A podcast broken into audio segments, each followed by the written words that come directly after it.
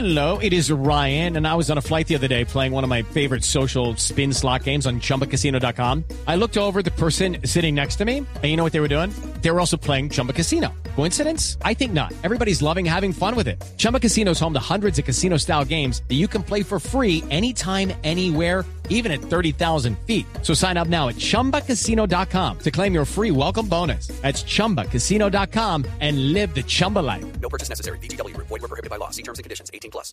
Seguro todo riesgo por un año. Aplican condiciones y restricciones. Conoce más en Renault.com.co. Vive en tu negocio la emoción del fútbol. Adquiere TV digital en paquete doble o triple y dale más entretenimiento a tu empresa. Además, lleva televisor más barra de sonido o un proyector y págalos a cuotas en tu factura. Compra y empieza a vivir esta copa. Llama ya a numeral 400, Bogotá 748-8888, línea nacional 018 o ingresa en claro.com.co slash negocios.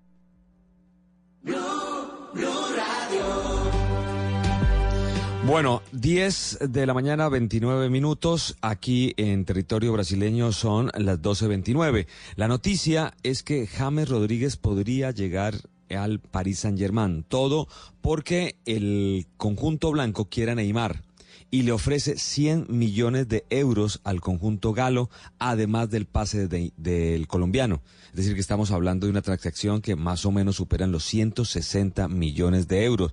¿Qué pasa? Que el Paris Saint Germain no está para nada contento con Neymar, considera que no ha tenido la disciplina necesaria para tomar con seriedad el compromiso de elevar el nivel del conjunto parisino y por eso esta noticia cada vez toma más fuerza. Si James Rodríguez no está de acuerdo, él podría dañar el negocio, pero hay una segunda opción, que sea Gareth Bale el que acompañe esta transacción. Estamos muy atentos porque él, James Rodríguez, le habría, le habría dado la palabra al Napoli, a Carlo Ancelotti, para llegar la próxima temporada en condición de préstamo al conjunto italiano. Muy atentos a las confirmaciones. Lo que sí está confirmado es que Marco Llorente pasa del Real Madrid al Atlético de Madrid. Bueno, este fueron, estas fueron las informaciones deportivas aquí hoy en Mañanas Blue.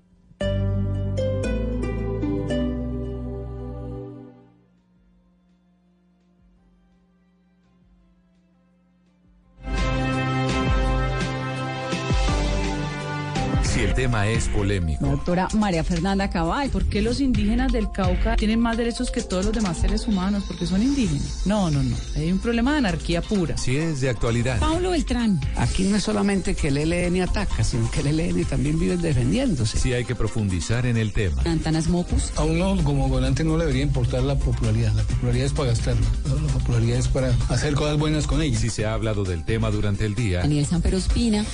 No, insultos y eso yo ya tengo, en términos familiares, cuero de elefante. Pero no, me han dicho de todo y, ya realmente no me importa. es momento de ponerlo sobre la mesa. Adrián Arango y Robinson Díaz. Ya no aguantaba más, que sufría mucho por mi culpa. No, pero ¿qué hiciste para llegar a esos niveles? Pues a veces me ponía brava y quebraba todos los platos. Ah, bueno. ¿Qué tan lindo? Eso es Mesa Blue con Vanessa de la Torre. Ahora de lunes a viernes de 8 a 9 de la noche. Que no se acabe su día sin escuchar Mesa Blue.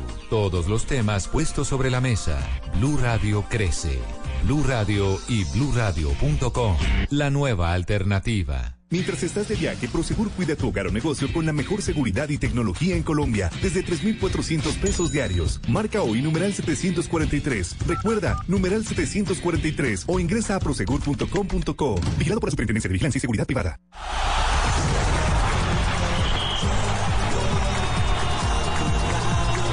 Más fútbol, más emoción, más Copa América. Con Caley, innovación para tu hogar. Haz tu mejor jugada y evita un siniestro vial. Bájale a la velocidad. Alcaldía de Bogotá. Compensar 40 años. Lo mejor de lo que hacemos es para quien lo hacemos. La Copa América se vive en Blue. Blue Radio, la nueva alternativa. Un, dos, tres. Hazlo tú mismo. Recarga fácil, rápido y seguro tu llave. Uno, fácil. Debes insertar la tarjeta en el espacio señalado. Dos, rápido. Deposita el dinero exacto que quieres recargar. Tres, seguro. No olvides retirar la tarjeta al finalizar la transacción. Un, dos, tres. Fácil, rápido y seguro. Hazlo tú mismo con tu llave. La Copa América es la esencia del fútbol mundial. La Copa América han pasado, han desfilado las más grandes figuras de ayer y de hoy. En la Copa América hemos tenido a Maradona, en la Copa América hemos tenido al gordo Ronaldo, a Rivaldo y compañía. En la Copa América, Colombia ha contado con eh, grandes estrellas y un título que es tal vez lo más eh, gratificante de todos. Sin que nos marquen un gol, la Copa América está llena de historia.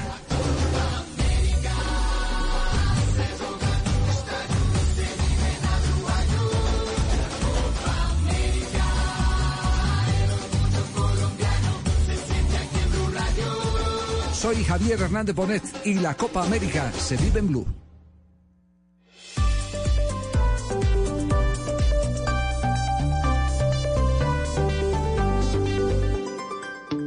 Desde este momento, Colombia está al aire. Mañanas Blue con Camila Zuluaga.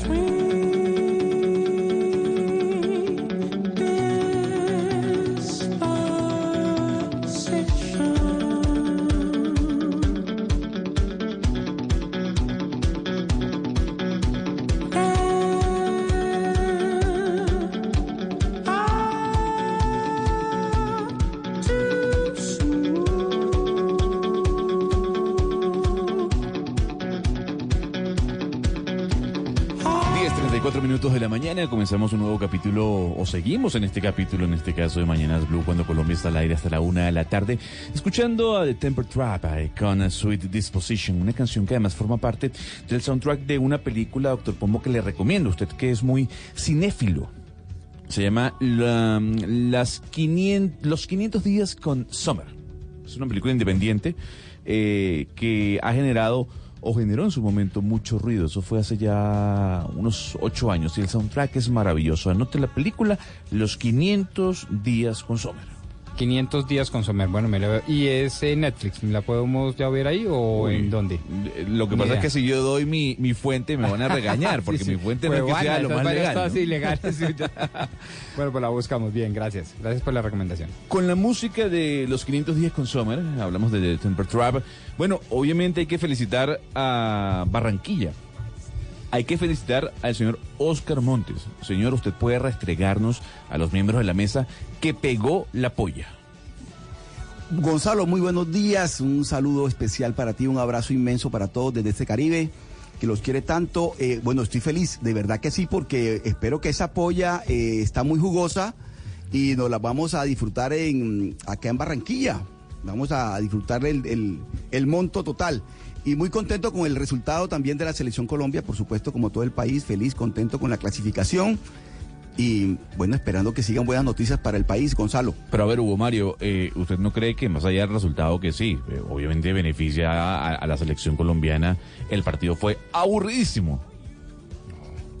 Vamos Mario. un poco más eh, de, sobre todo de, de goles, ¿no? Yo había eh, pronosticado 3 por 0, pero creo que Colombia lo hizo bien. Finalmente le, le faltó eh, el gol, eh, sobre todo el último, la última jugada ya finalizando el partido, Zapata se, se comió un gol. eh, una jugada donde estaba solo prácticamente con el arquero, pero bueno, lo hizo bien Colombia, lo importante es que está clasificado, que va a estar más relajado para el próximo partido y esperando quién va a ser su rival del grupo de Chile y Uruguay. Seguramente podría ser Chile, bueno, eh, hay que esperar Hay que esperar, hay que de hoy en la Y Copa el, América. el protagonista sigue siendo el VAR, ¿no? El VAR sigue siendo el gran protagonista de la Copa sí, América. sí, sí, sí. Lo cierto del caso es que Sí, en, sí. en- en pocos minutos estaremos hablando de, de ese tema, pero aquí el doctor Pomo me decía, como que aburridísimo, el partido estuvo muy bueno. ¿Cómo sí un venezolano va a opinar sobre fútbol si No, no, ustedes no, lo que no, no, juegan no. es béisbol? Lo primero sí, lo segundo ni más faltaba, ¿no? Ustedes pueden opinar de lo que quieran, ni más faltaba, pues sí. No, no, no.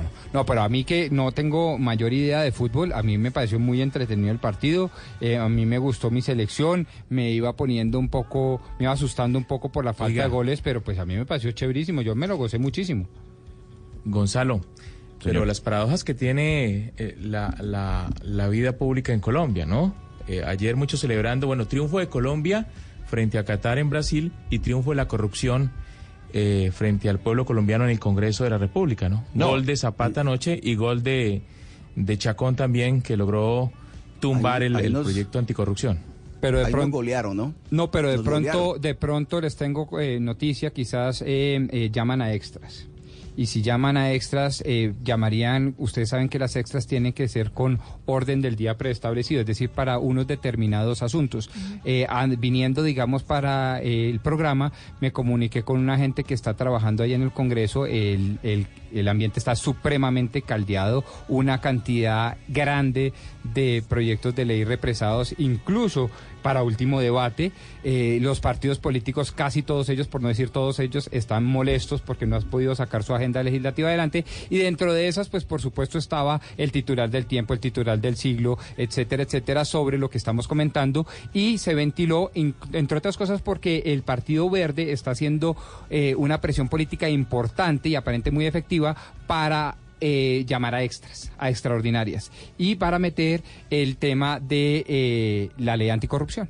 Fíjese bien, hablando de lo que ocurrió ayer, que mucha gente denomina como un circo, eh, como un bochorno, sin duda alguna, al ciudadano de a pie, mientras unos disfrutaban el encuentro de fútbol, otros disfrutaban de abolir, o en este caso de darle un, un espaldarazo a la corrupción, eh, se filtró un documento que tenemos nosotros, Diana, de lo que precisamente ocurrió ayer en ese circo tildado por muchos y que además nuestros compañeros en la mañana lo han comentado. Pues sí, Gonzalo Blue tuvo acceso precisamente a la carta del 19 de junio de 2019, radicada a las, oiga bien, Gonzalo, 3 de la tarde, 28 minutos, 28 segundos, donde el secretario general de la Cámara de Representantes, Jorge Humberto Martilla Sierra, nombra a Jairo Humberto Cristo Correa como conciliador, lo designa como conciliador del proyecto anticorrupción. Pero no solo eso, en uno de los párrafos de la carta dice que el texto de conciliación será publicado por lo menos un día,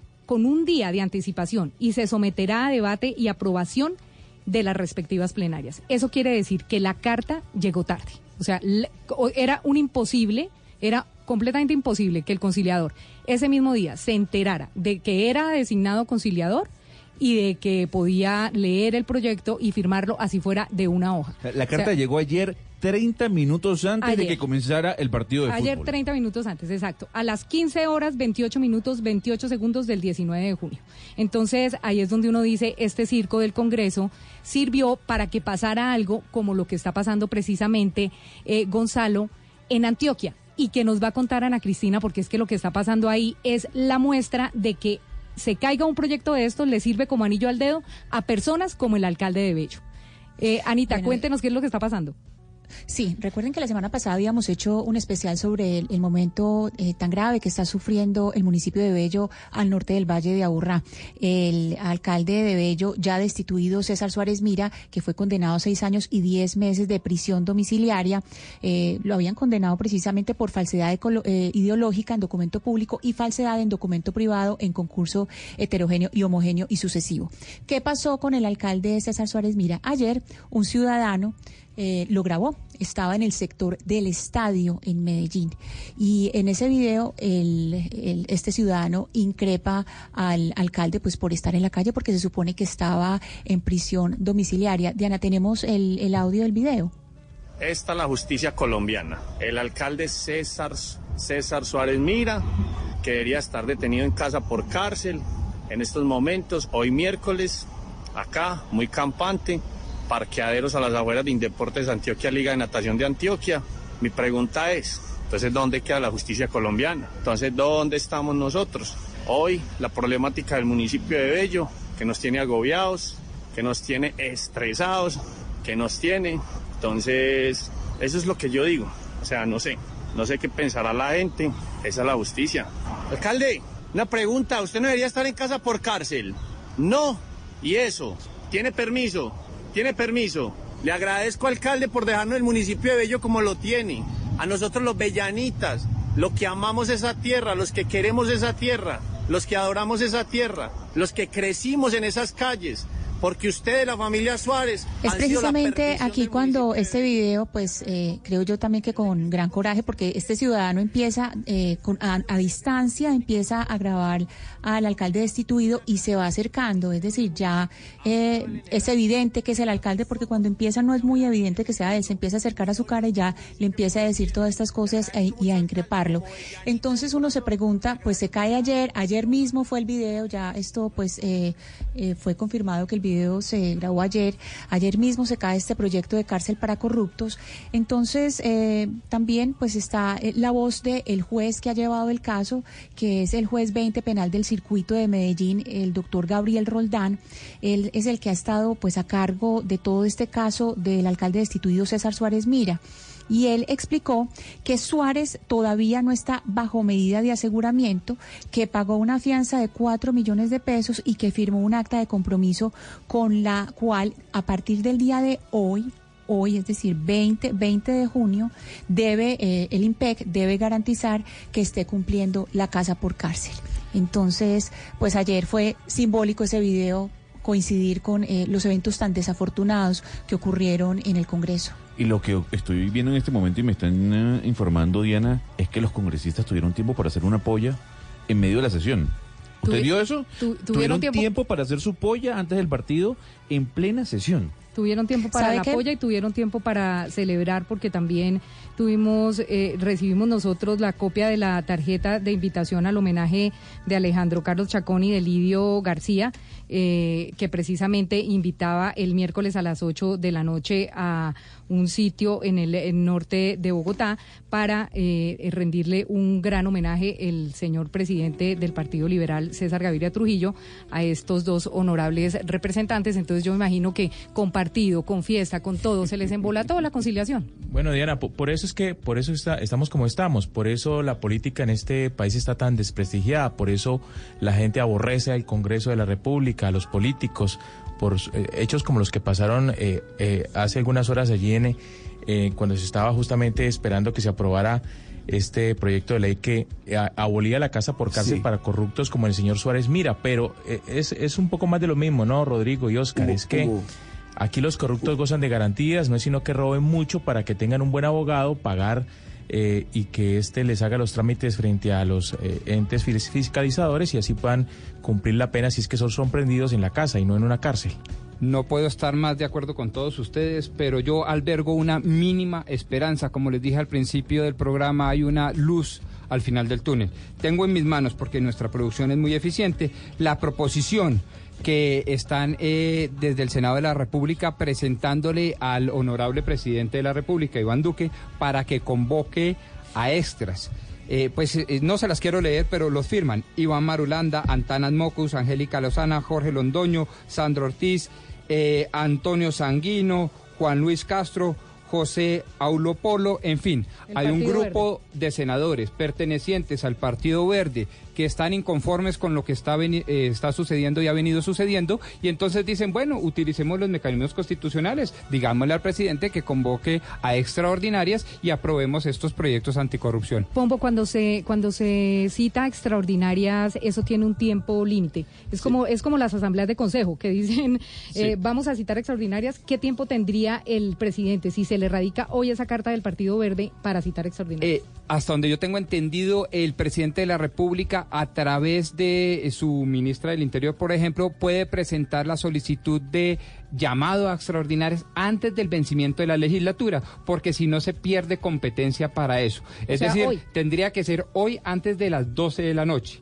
Sí, o digamos antes de las 11 y 59 para ser un poco más conservadores. Si eso así se presenta, obviamente tienen que decir exactamente el orden del día para cuándo se convoca y por lo tanto qué temas se van a tratar. Y solo esos temas se podrían tratar. Y yo creo que dentro de esos temas, en primerísimo lugar, va a estar precisamente el tema anticorrupción. Diana, yo creo que deberíamos subir a las redes sociales de Blue eh, del programa las dos cartas. La carta que llegó ayer a las 3 y 30 de la tarde para que quede constancia la hora que llegó la carta y también esta carta que se radica en solicitud a las extraordinarias. Las dos cartas ya las pueden ver eh, nuestros, nuestros oyentes en las redes de Blue Radio y están ahí marcaditas y todo de Blue Radio. Obviamente el tema del día es ese, es lo que ocurrió precisamente en el Congreso el día de ayer. Doctor Pombo, ¿cuántos proyectos de ley se hundieron ayer?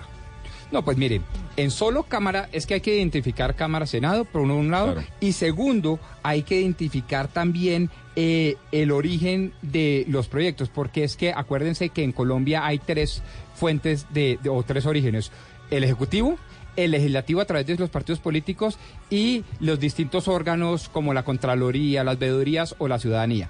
Entonces hay que a- a la- identificar. a- ¿Sí? No, no, a la pregunta de Gonzalo Rodrigo se hundieron importantísimos proyectos. Importantes y numerosísimos. Pero la pregunta es, ¿alguien Reforma a la sabe justicia, cuántos- reforma a la reforma política, la, la objeción a la, a la justicia especial para la paz. Se hundió el proyecto que No. revivía, por fortuna este se hundió el de, el de los mecanismos de que revivían la, la, la mermelada para los parlamentarios. Pero se hundieron, lo- pues lo más importante es, creo yo, la reforma a la justicia y la reforma a la política, Rodrigo. Sí. Eh, hay, hay un debate grande que seguramente lo vamos a, a abordar ahora, Hugo Mario, en extenso, porque, eh, digámoslo, eh, se- en- frente a la reforma a la justicia, ese proyecto, pues, eh, desde el punto de vista jurídico, por una sentencia de la Corte Constitucional, casi que ya había nacido muerto. Frente a la reforma a la política, no nació muerto, pero lo destrozaron muy tempranamente. Y evidentemente la agenda legislativa fue difícil, pero en términos numéricos, que es lo que me estaba preguntando inicialmente Gonzalo Lázaro, y le digo, 277 proyectos en Cámara, eh, perdón, en Senado y 363 en Cámara. Es decir, la agenda legislativa era voluminosísima. O sea, más de 500 proyectos se cayeron Claro, el día de ayer. claro. Doctor Pombo, tocando este tema y hablando de este tema, ¿cuál es la pregunta del día de hoy? Bueno, a nosotros nos parece que eh, el enfoque de, eh, digamos, la parálisis inconsciente o consciente, voluntario o involuntaria, pero ciertamente del todo negligente de parte del Congreso de la República, forza a hacer una serie de preguntas. Una de ellas, señores oyentes, ¿cuál partido político, en su criterio, ha mostrado el mejor desempeño legislativo y por qué? Eso me parece que, que- que- que es importante. Y voy a hacer esta simple introducción, Gonzalo. Los partidos políticos obedecen en un sistema democrático a las mayorías que los eligen. Y para eso hacen campaña y prometen una serie de cosas. Pues bien, eso se cumple en el Congreso de la República. No necesariamente porque tengan que producir una cantidad de leyes, pero por lo menos sí presentarlas. La pregunta entonces es a nuestros oyentes, que son los votantes, ¿cuál partido político ha mostrado el mejor desempeño legislativo y por qué? Hay que recordar que usted nos tiene que enviar esa nota de voz al 316-415-7181. Queremos escucharlo porque eh, sabemos que usted como ciudadano de a pie eh, tal vez está resignado con lo ocurrido el día de ayer. Ya lo dice el doctor Pombo, más de 500 proyectos de ley se cayeron en el Congreso. Usted, eh, Oscar, en Barranquilla, ¿quería comentar algo? Parece que a la hora de hacer el balance del Congreso hay que ser integral en el análisis. Es decir, uno, uno el balance del Congreso, eso no se mide por kilos ni se mide por cantidad. Hay que también tener en cuenta la, calidad de algunos. eh, por ejemplo, el control político es también una de las funciones del Congreso. No solamente es hacer leyes, el Congreso también hace control político. Entonces, a la hora de hacer el balance, por supuesto que se hundieron muchas iniciativas y al gobierno se hundieron muchísimas iniciativas, entre otras cosas porque perdió la gobernabilidad en el Congreso, no tiene las mayorías. Eso es evidente y es así de cierto. Pero a la hora de hacer el balance del Congreso también hay que mirar la parte cualitativa. Yo creo que, por ejemplo, hubo unos debates de control político que, se- que llevó a cabo el doctor Robledo eh, en el tema del, del- del Ministerio de Hacienda, por ejemplo, el que tuvo que ver recientemente también con que, que también le hizo control político la oposición al gobierno, al ministro de Defensa, que, que fue la moción de censura.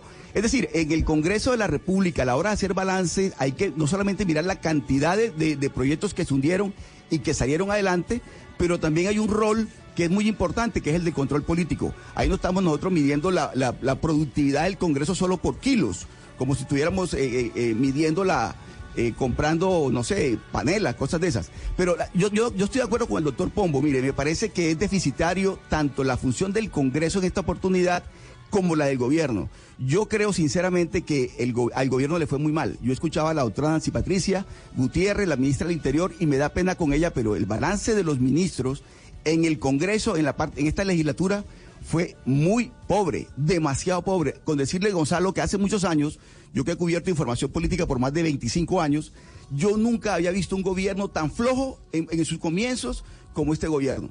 Nunca. Y por este eso- gobierno, la pobreza, el balance legislativo de este Congreso es inmensamente pobre. Y por eso de ese tema vamos a hablar a las 12 en punto. Doctor Pombo, antes de irnos a un break comercial, repetamos la pregunta para los oyentes que nos envíen su opinión a través del 316-415-7181. ¿Cuál partido político ha mostrado el mejor desempeño legislativo y por qué? Es muy sencilla la pregunta. 1052 en Mañanas Blue.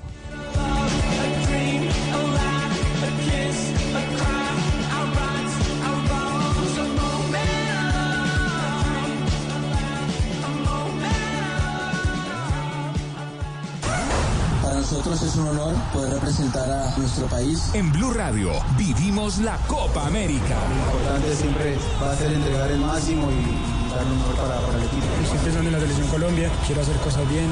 Tratar de dejarle algo a la historia de nuestro país. Copa América en Blue Radio con betplay.com.co, la jugada oficial de la selección Colombia. Frisbee. Nadie lo hace como Frisbee lo hace. Banco W, así de simple, así de amable. Aceite de palma 100% colombiano. Preparaciones increíbles, hinchas felices. Viniltex de Pintuco, el color de la calidad. Come más carne, pero que sea de cerdo, la de todos los días. Por Colombia, Fondo Nacional de la Porcicultura. En la Copa América. Fútbol, goles, emociones y blue. Blue Radio, la nueva alternativa. Para practicantes y aficionados, profesionales y fanáticos, los deportes en Mañanas Blue. 10.54 minutos de la mañana. Nos vamos a ir en segundos a Brasil para hablar uh, sobre lo ocurrido ayer en el partido de Colombia, lo que ocurrió también en el encuentro entre Argentina y Paraguay. Pero antes, eh, Juanita Kremer está con nosotros acá. Hola, Hola Gonzalo. Qué gusto verlo. Un placer, ¿no? sí. Por primera vez nos vemos cara a cara y me Cara gusta su chaqueta de cuero. Gracias, gracias. Mire, Gonzalo, hoy le quiero hablar a usted y a los oyentes sobre un paso gigante que está dando IBM en la detección del cáncer de mama, que usted sabe que es pues uno de los más fuertes y más letales que hay. Pues le cuento que IBM, eh, un grupo de científicos del Departamento de Informática de Salud del laboratorio de IBM Research en Israel lograron desarrollar un sistema de inteligencia artificial que analizó alrededor de 10.000 datos y mamografías de mujeres. La inteligencia artificial lo que hace es aprender de todos estos datos ciertos patrones que coincidan y lograron eh, detectar el cáncer de mama en mujeres un año antes de que se lo detectara la mamografía normal y común y corriente. Qué buen descubrimiento. Es un gran descubrimiento. Hay que decir que el MIT, uno de los institutos tecnológicos más importantes del mundo, ya lo había hecho con cinco años de anticipación. Wow. Pero IBM lo está haciendo esta vez. Ellos tienen mucho enfocado al tema de al tema este de la, de, de la salud y lograron tener una precisión del 87%. Por ejemplo, de 71 pacientes a las que se le aplicó este sistema de inteligencia artificial, 34 fueron identificadas con cáncer sin que lo hiciera antes la mamografía. Entonces eso es una esperanza gigante para las mujeres que de pronto tienen antecedentes o para las que no. Juanita, ¿cómo usted titularía esta noticia? Eh, la inteligencia artificial predice el cáncer con mucha anticipación. Qué bien, un año de anticipación. Un año de anticipación. Se pueden hacer muchas cosas con un año de anticipación. Recuerde que la- lo mejor a la hora de, de sobrellevar esta enfermedad es la detección temprana. Y pues con un año de anticipación, mucho mejor. Y le quiero contar una cosa. ¿Usted sabía en las empresas antes cómo se guardaba la información de los clientes? ¿Cómo se manejaba toda la información? Eh, me imagino que en esos disquets. ¿no? Sí, Disquets. claro, en los- y, en los archivadores, pues en los famosos Bueno, usted ya fue muy pues. atrás, muy, muy atrás. Después llegaron los disquets, luego los discos duros, pero luego llegó la nube. Sí, sí. Y es que esto para las pymes, para las pequeñas, medianas y grandes empresas es muy importante porque cuentan con una gran cantidad de datos de clientes, de información de competidores, de proveedores o entidades bancarias, pues que es bastante valiosa y necesitan como estrategia guardar, almacenar y acceder a esta información rápidamente. Y con estos servicios de la nube, pues es muy eficiente que lo empiecen a hacer. Estas tecnologías de Big Data tienen la posibilidad de darle a la empresa disposición eh, y gestión de toda la información de una manera muy rápida y muy fácil. Así que es como un dato y un tip para todos los que tienen pymes, pequeñas, grandes o medianas empresas, lo pueden hacer. Y le cuento que en Tigo Business hay ofertas de soluciones que crece cada vez más para que su negocio también lo haga. Un portafolio completo, fijo y móvil para estar siempre conectado. Ustedes pueden adquirir el Internet banda ancha que su negocio necesita con planes de 12, 30 y 60 megas. Pueden llamar ya al numeral 503 Tigo Business. Muchísimas gracias, Juanita. De nada le sirvió la información. Me sirvió muchísimo, sobre todo lo que me dijo de IBM y obviamente lo de Tigo. Mañana le voy a contar otra cosa que le puede gustar. Usted que le gusta mucho la música, le prometo conseguir tecnología y música. Y los viernes son además viernes musicales y estrenos. Perfecto. Gracias, Juanita. 10.57 minutos de la mañana. Nos vamos para Sao Paulo, nos vamos para Brasil. Y así suena. Sí, pero en Sao Paulo, Brasil. Y así suena la música que acompañará esta sección.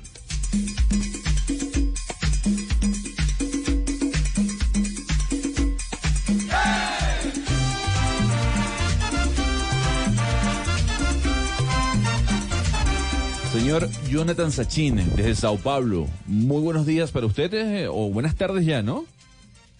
Buenas tardes ya, Gonzalo. ¿Qué tal? Una feliz tarde y una feliz mañana para todos los compañeros de Colombia hasta el aire. Estamos a dos minutos de la una de la tarde aquí en territorio brasileño, en Sao Paulo, donde continuamos al lado de nuestra selección colombiana. Mire, Sachin, lo primero que yo le tengo que preguntar es lo que ocurrió ayer con el aforo en el encuentro entre Colombia y Qatar, porque el estadio, gran parte del mismo se veía vacío. Sí, claro, sobre todo la parte de abajo que son las boletas más costosas, Gonzalo, las de 350 reales. Pero ha pasado dos... Uy, se nos fue, se, se nos fue esa Sí, ahí estoy, ahí estoy. ¿Ahí Muy me bien. tienen? Sí. Sí, señor. ¿Nos escucha?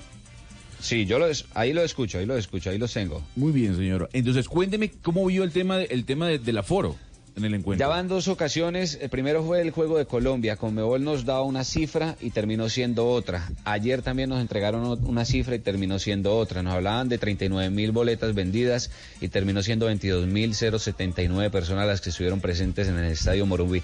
Es un estadio muy grande. Muy grande. Estamos hablando de 70 y... Uy, Sachin. Creo que tenemos problemas con la conexión, eh, Jonathan. Pero sí, efec- efectivamente, doctor Pombo, eh, lo que se está viendo en este momento en la Copa América es un completo desastre en cuanto a foro se refiere.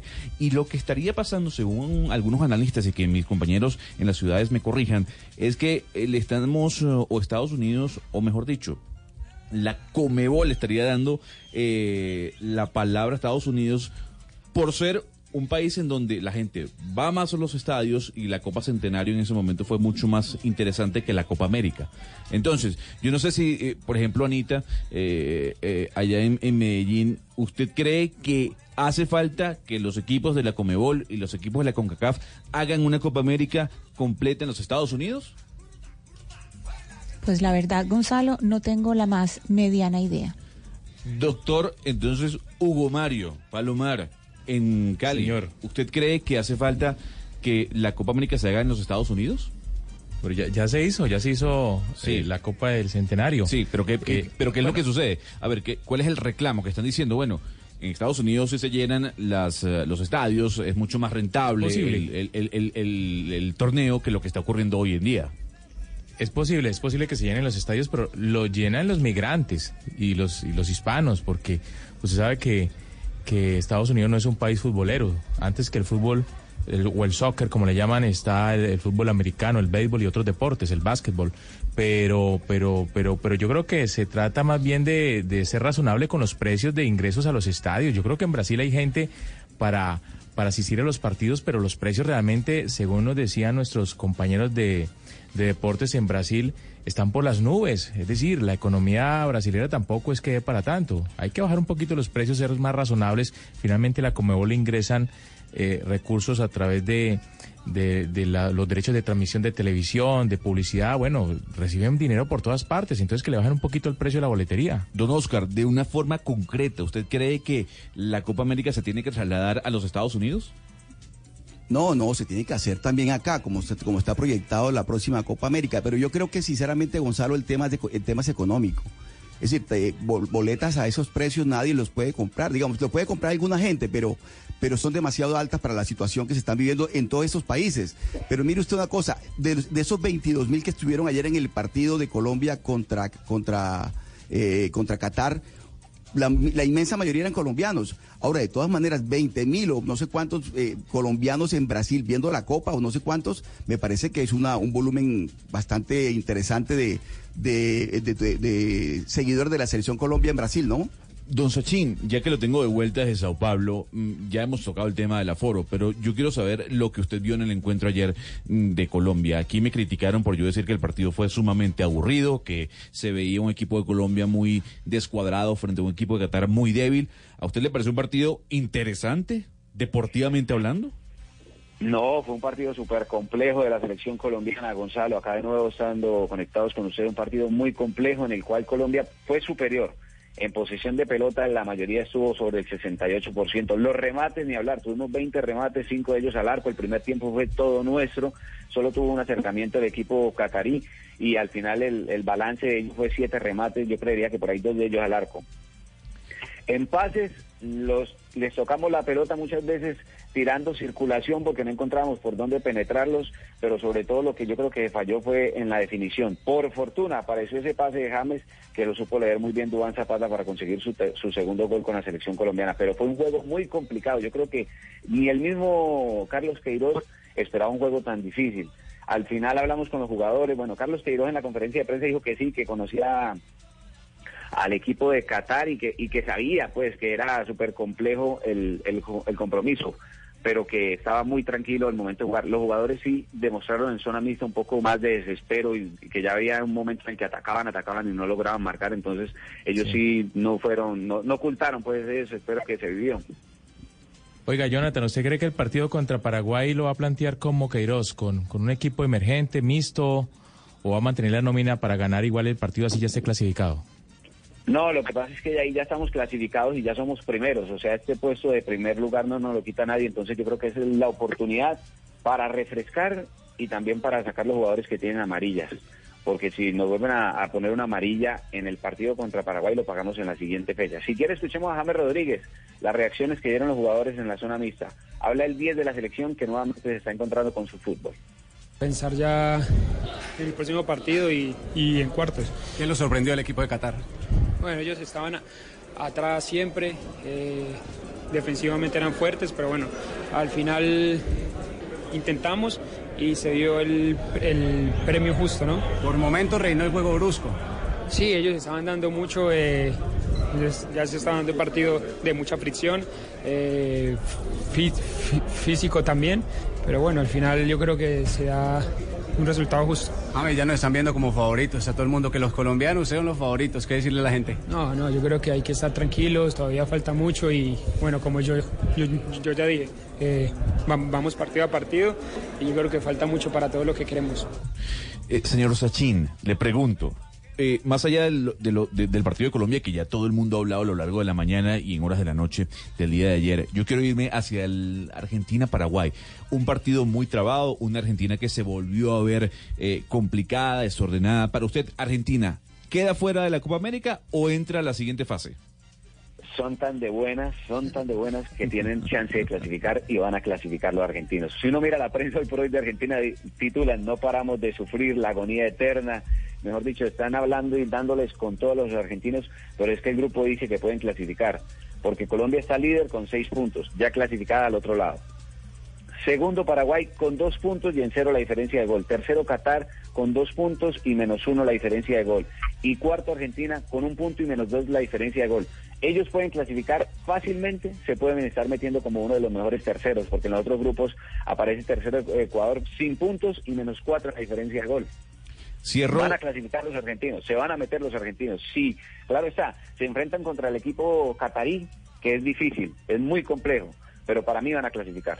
Bueno, yo lo dijo Sechín. Argentina pasa a la siguiente ronda. Yo me quiero despedir de usted desde Sao Paulo, eh, haciéndole la pregunta que le hice a mis compañeros de la mesa cuando se cortó la comunicación. Y tiene que ver con, con, esa, mm, con esa Copa América Centenario que muchos dicen que se tiene que reeditar.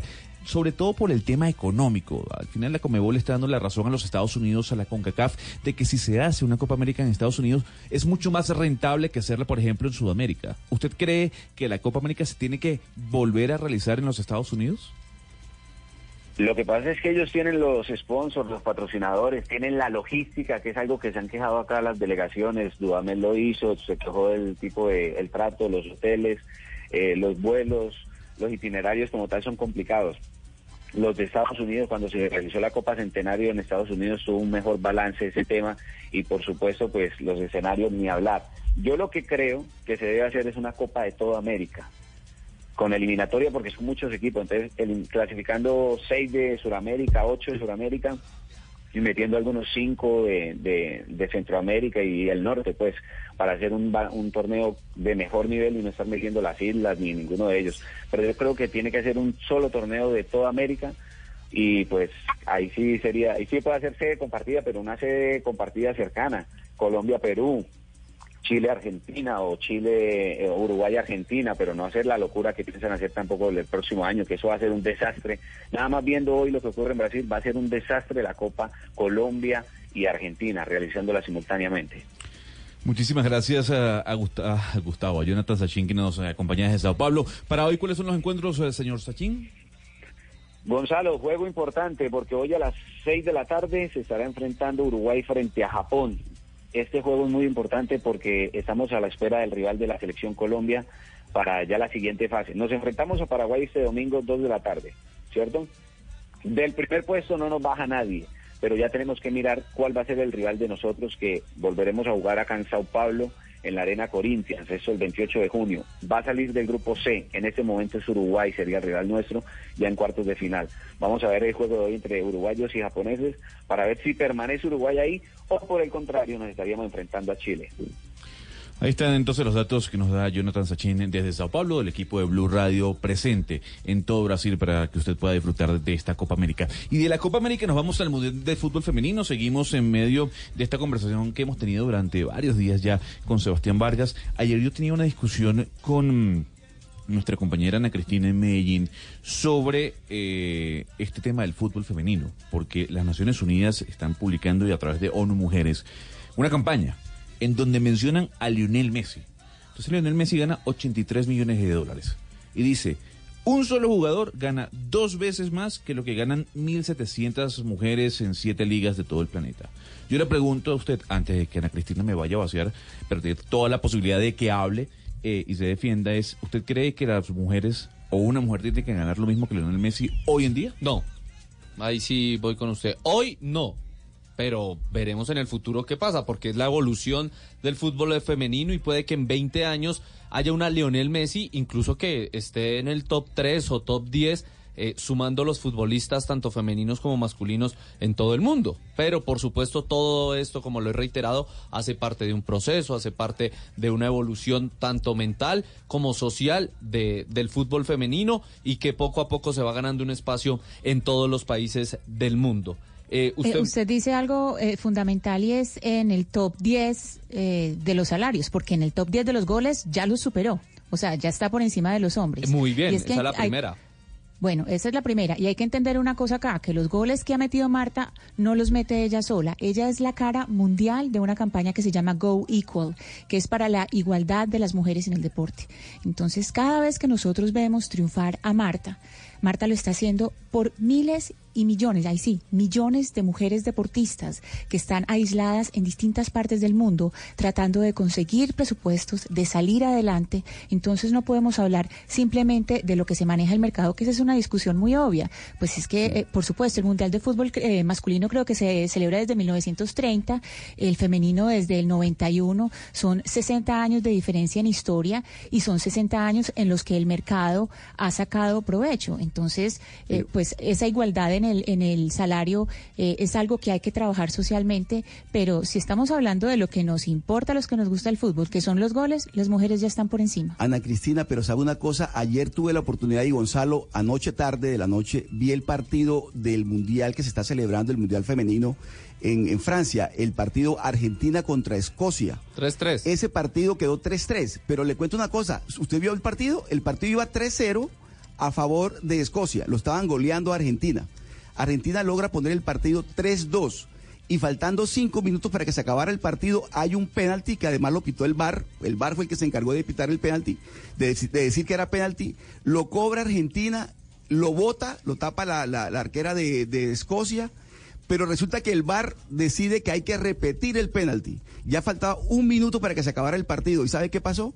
empató a Argentina. 3-3 quedó el partido. Es decir, si vamos a hablar de emociones en el fútbol femenino, las hay tantas como en el fútbol masculino. Ese partido de ayer, ese 3-3, fue de verdad. Inclusive hoy la prensa de Argentina dice que fue heroico el empate de Argentina eh, a Escocia en el Mundial. De tal manera que, digamos, la parte comercial, la parte de marketing, eso es otra cosa. No, no, no. Pero es que de no- no- no, emociones... a ver, a ver, no, no, no, no, no solo eso. O sea, repito, sí, eh, Marta puede tener más goles que Close, por ejemplo. Y los tiene. Y los tiene, sin duda alguna. Eh, pero lo que genera Lionel Messi con su juego, creo que no lo hace Marta. Con No, todo no, el respeto, estamos- y, y- y no es que suene machista, pero, pero, pero, a ver, Lionel Messi dentro y fuera de la cancha vale 83 millones de dólares. No creo que en este eso- momento haya alguna mujer Eso- que valga eso, Gonzalo. ese dinero. Eso no suena machista, eso es machista. No, porque Ana. usted está hablando exactamente como la sociedad le ha enseñado a pensar. Pero, a ver, usted está dentro no, del cuadro de lo que la sociedad le el- está diciendo y, a- y atreverse a pensar distinto, ese es el gran reto en este momento. Cuando el- usted nos dice que nosotros le estamos obligando a usted Sí. a ver fútbol femenino, no lo estamos obligando ni a usted ni a nadie. Le estamos diciendo que se salga de ese cuadro donde dice- nos dicen los medios de comunicación y la sociedad que pensemos que es lo mismo, que de eso se trata eh, la igualdad de género y de eso se trata cuando se habla de feminismo. Tratar de salirse de ese cuadro que es una forma de asignación de roles que hace que las personas piensen como usted que la única forma válida de ver el mundo es desde el patriarcado. Esa es la diferencia. A ver, Sebastián, para el día de hoy, ¿qué hay? Bueno, mire, ya se está jugando, está terminando el grupo E, Camerún ante Nueva Zelanda y Holanda ante Canadá. Argentina tiene dos puntos y tiene que esperar, por ejemplo, que empaten Camerún y, Sen- y Nueva Zelanda y además que a segunda hora Chile y Tailandia también empaten para lograr un cupo en los octavos de final. A las dos de la tarde en ese partido de Chile-Tailandia también jugarán un buen clásico, doctor Pombo, usted que me preguntaba ayer, Suecia ante los Estados Unidos. Ese será a las dos de, de la tarde y hoy terminamos la fase de grupos de este campeonato mundial de femenino sub-19 que ayer en ese partido que dice Oscar hubo un hecho histórico. Por primera vez en la historia hubo un autogol de una arquera en los eh, campeonatos del mundo. La de Escocia, eh, Lee, And- Lee Alexander eh, marcó autogol y ha sido el primero de una arquera en una Copa del Mundo femenina en toda la historia. 11 y 14 minutos de la mañana. Muchísimas gracias a Sebastián Vargas. Mañana Estamos- le cuento todos los emparejamientos de octavos de final. Muy bien, muy bien. Ya venimos con más en Mañanas Blue. Colombia está al aire. Para nosotros es un honor poder representar a nuestro país. En Blue Radio vivimos la Copa América. Lo importante siempre va a ser entregar el máximo y dar lo mejor para, para el equipo. Estoy pensando en la selección Colombia, quiero hacer cosas bien.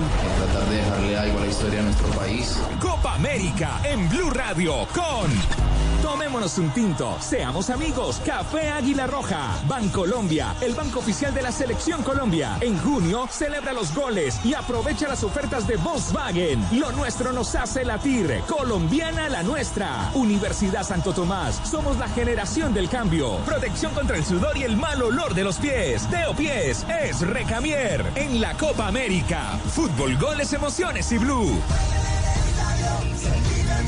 Blue Radio, la nueva alternativa. De la interpretación de los hechos en diferentes tonos. Mañanas Blue. Mañanas Blue. Colombia está al aire.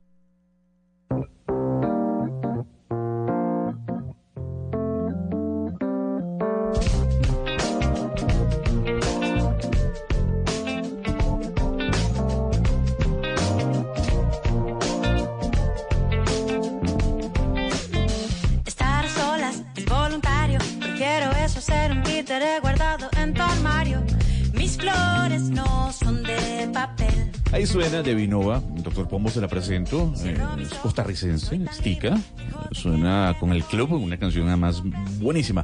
Para este ya jueves, casi viernes, Ah, lloviendo, ¿no? Sí, en Bogotá. sí. En Bogotá sí está. Y esa es de las peores lluvias, porque ni llueve duro, ni llueve pasito, sino una cosita ahí como, sí. sí. Llovizna, le dicen algunos. sí, sí, es correcto.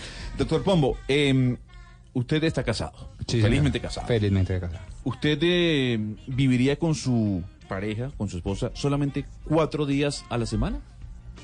Eh, Tengo que decir sí o no. Sí, señor. o- o- sí, sí, yo no- pues si hay consideraciones de fondo que eso obligue, sí. Le replanteo la pregunta. ¿Usted con su esposa se sientan y dicen, bueno, tres días estamos solos, cuatro días estamos juntos? No dejamos de ser esposos, no se trata de un tema swinger, sino simplemente decir, de los siete días de la semana Ah, yo por quiero estar voluntad, cuatro. o sea, sí, por por, voluntad. vol- por voluntad, no por consideraciones de trabajo, No, no, no, de por una voluntad. enfermedad de un hijo, ni nada, por, por voluntad. No, yo no llegaría a ese acuerdo. Le hago la misma pregunta a Oscar en Barranquilla. Sí.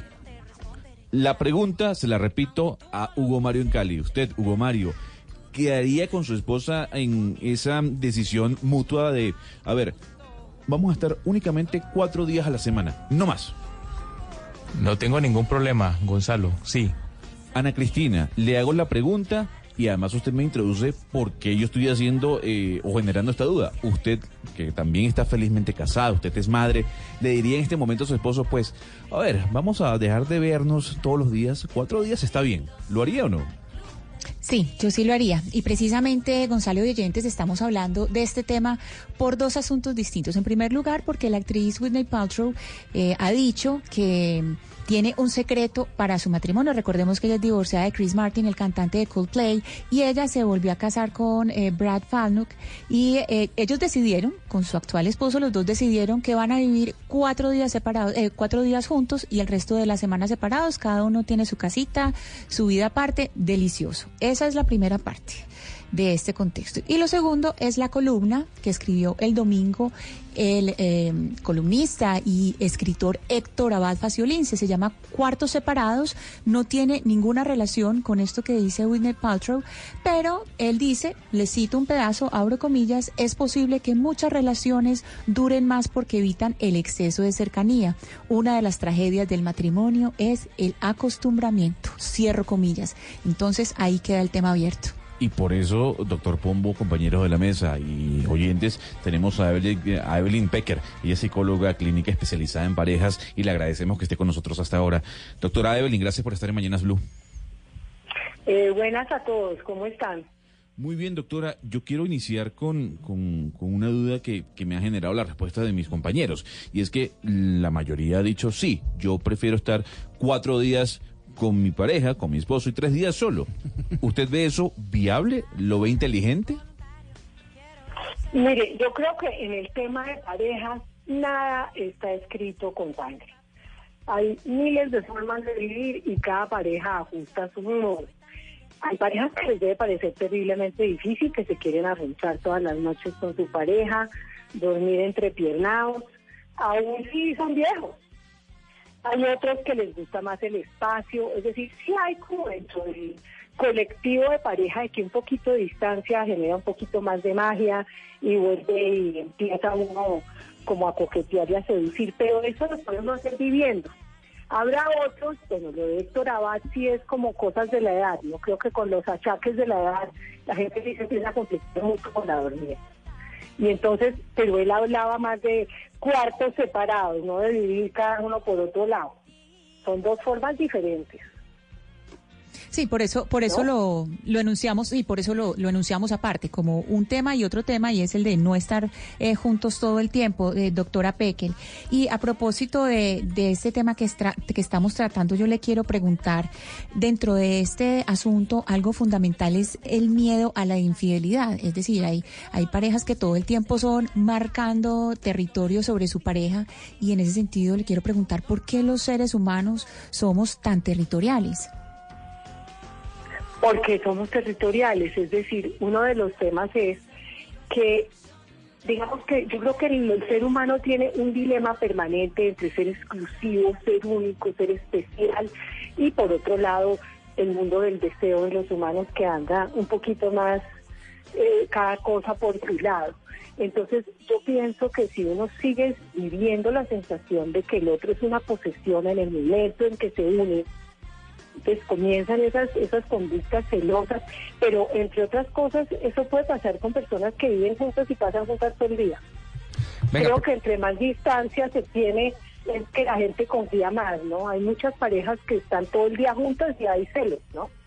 Sí, claro, claro. Pero yo le voy a comentar una experiencia que tuve. Fui, asistí a una conferencia del historiador Juan Esteban Costaín, que siempre son sensacionales, y él en un momento dado dijo, oiga, mire, existió en algún momento dado una eh, pareja muy famosa de historiadores que eran supremamente exitosos, eran súper reconocidos, y el éxito de su matrimonio es que vivían juntos los días festivos, 24 de diciembre y 31 de diciembre, que el resto eran separados, pero ya y duraron algo así como 60 años de feliz matrimonio.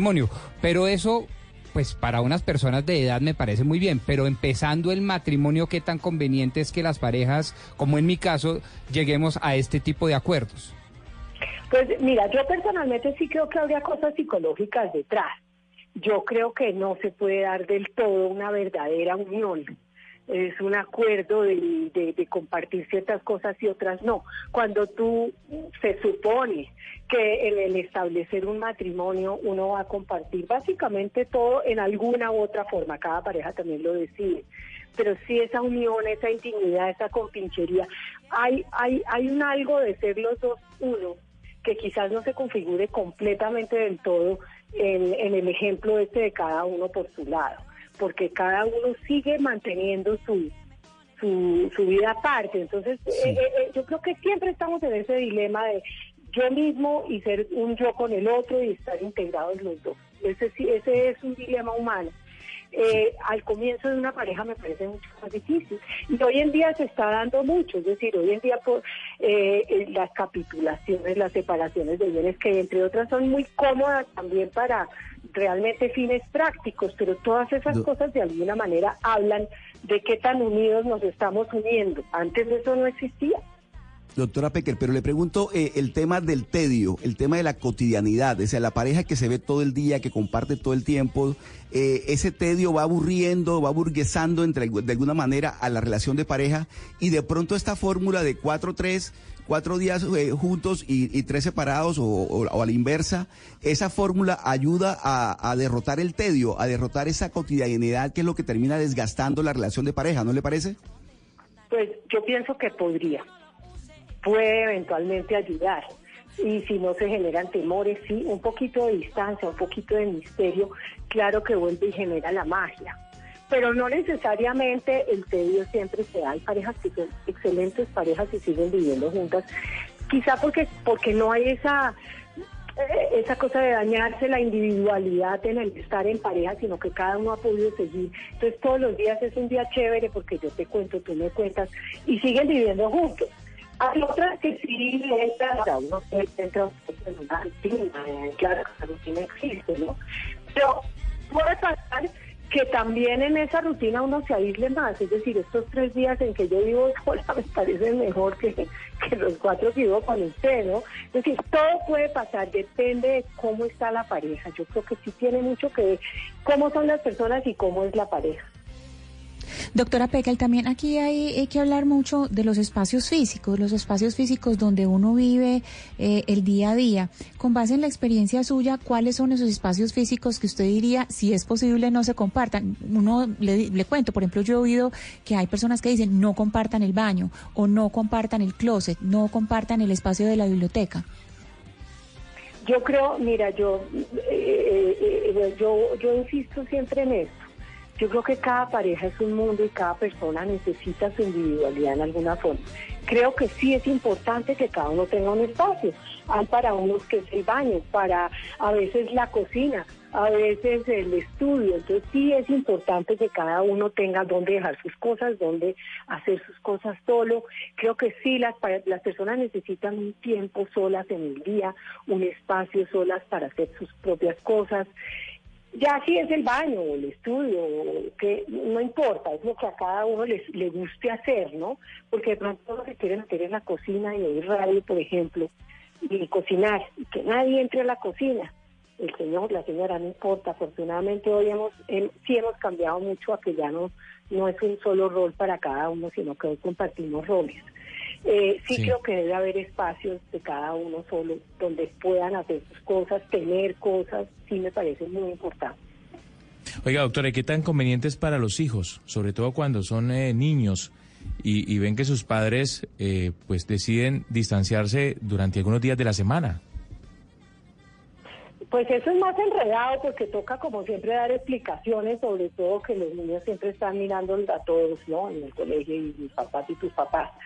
Eh, pero si, si los papás siguen siendo pareja, pues ellos van a tener que aprender. Ahora, para los niños es complicado es el tema de que se me quedó el uniforme allá, se me quedó el juguete acá, yo quiero estar con mi mamá, yo quiero estar con mi papá. Es decir, ese tema creo que sí podría ser más difícil para los niños. Y creo que por eso es, eh, eh, ese, eh, esa opción tiene como más facilidad en, en otras etapas de la vida, ¿no? Eh, ahora, en familias recompuestas como la de Gwyneth Paltrow, pues claro, ahí también es- nos integramos los míos, los tuyos y los nuestros. Esa integración es terriblemente difícil. Eso no quiere decir que no se haga, ¿verdad? Pero entonces ella prefiere estar con sus hijos sola y cuando está con su pareja están solos y entonces no toca como querer a este señor que no es nadie para mí o querer unos Sí. hijos que no son propios y empezar a desarrollar allí toda esa parte de los de los hijos, eh, digamos, eh, que no son propios. Sí, así es, todos con todos, eh, doctora Pecker. Evelyn Pecker, eh, psicóloga clínica especializada en parejas, acompañándonos luego de esa entrevista o esa declaración que sacó la actriz Winnie Paltrow diciendo que ella vive o comparte con su esposo cuatro días a la semana. Doctora Pecker, gracias por estar con nosotros acá en Mañanas Blue. Bueno, con mucho gusto. Ya lo sabe, doctor Pomo, ¿no? Deje de ser corroncho. Todos los días pegado a su pareja, de, olvídese de eso, dele, dele su espacio. No, pero a ver, es que la connotación de corroncho en Colombia es otra cosa, Ah, ¿no? ¿sí? Sí, corroncho es como, como manteco, como de baja realea. Ah, bueno, en- en Cor- cor- Venezuela. corroncho no es... No es el eh, pescado. no, no, no. Ah, No, no, acá ¿Y cómo, le, ¿Y cómo le diríamos entonces en Colombia a una persona que es muy apegada a alguien, que no Eh, la suelta? eh, Es como... Intenso. eh, Intenso, sí. Usted es intenso entonces. No, no, no. No, lo que pasa es que yo no estoy de acuerdo. Mejor dicho, yo no quiero en este momento de mi vida, de mi vida matrimonial, que tan solo lleva dos años, decir, bueno, pasemos tres días juntos y cuatro separados. Pues no, de pronto 50 años después sí. Don Oscar, ¿usted tiene un comentario? Pero no, es que me, me llama la atención la, la, la respuesta de- del doctor Pombo, porque, porque está empezando, ¿no? O sea, el doctor- ¿usted cuándo lleva casado, doctor Pombo? Eh, ayer cumplí dos años. Dos años. Bueno, espere un tiempito y verá usted cómo será, cómo puede cambiar la cosa. Por eso digo, por eso digo, en 50 años de pronto cambio de opinión. 11 y 30 minutos de la mañana, seguimos en Mañanas Blue. Colombia está al aire. De historias únicas. Una narrativa diferente de los hechos, entre voces y sonidos que ambientan una realidad. Desde la Premio Nobel de Paz Rigoberta Menchú, O sea, cualquier sea el responsable de este crimen debe pagar. hasta Axel Voss, el parlamentario que presentó la reforma a la Ley de Derechos de Autor en la Unión Europea. taken up this already very, very more earlier than what we have done now. En Mañanas Blue, Colombia está al aire. 11 y 30 minutos de la mañana, doctor Pombo, las redes sociales están encendidas todavía con lo ocurrido ayer en el Congreso de la República. Tenemos una pregunta que ya ha generado algún tipo de debate entre los oyentes. Vamos a repetirla. Eh, ¿Y cuál es? ¿Cuál partido político ha mostrado el mejor desempeño legislativo y por qué? 316-415-7181 y los oyentes opinan. En Mañanas Blue los escuchamos. Eh, buenos días para toda la mesa, mi nombre es Jairo Martínez desde Bogotá. Eh, yo creo que el mejor partido que ha hecho su labor es el Polo Democrático Alternativo. Recordemos que en la ley quinta pues hay muchas funciones que tienen los congresistas y una de ellas es la de el control político y este partido pues es el que mejor lo ha realizado tanto en el Senado eh, en cabeza del senador Jorge Robledo como en la Cámara en cabeza de sus dos representantes Jorge Gómez y Germán Navas. Entonces para mí este es el partido que mejor ha realizado su labor. Un saludo para todos. Muchísimas gracias por su opinión. Tenemos otro oyente que nos envió su nota de voz al 316-415-7181. Buenos días. Eh, yo pienso que el Partido Verde es el partido más dinámico, el que más propuestas tiene en el Congreso. El Centro Democrático, siendo partido de gobierno, no se le ve trabajo. Y la corrupción definitivamente va a acabar nuestro país. Debemos buscar un movimiento ciudadano, una movilización ciudadana a nivel nacional para que esto cambie. Hay que cambiarle rumbo al país y tenemos que hacerlo todos. Mi nombre es Néstor Fajardo. Don Néstor, muchas gracias por eh, comunicarse con nosotros. Otro oyente más que opina la pregunta del doctor Pombo. Vamos a repetirla, doctor Pombo.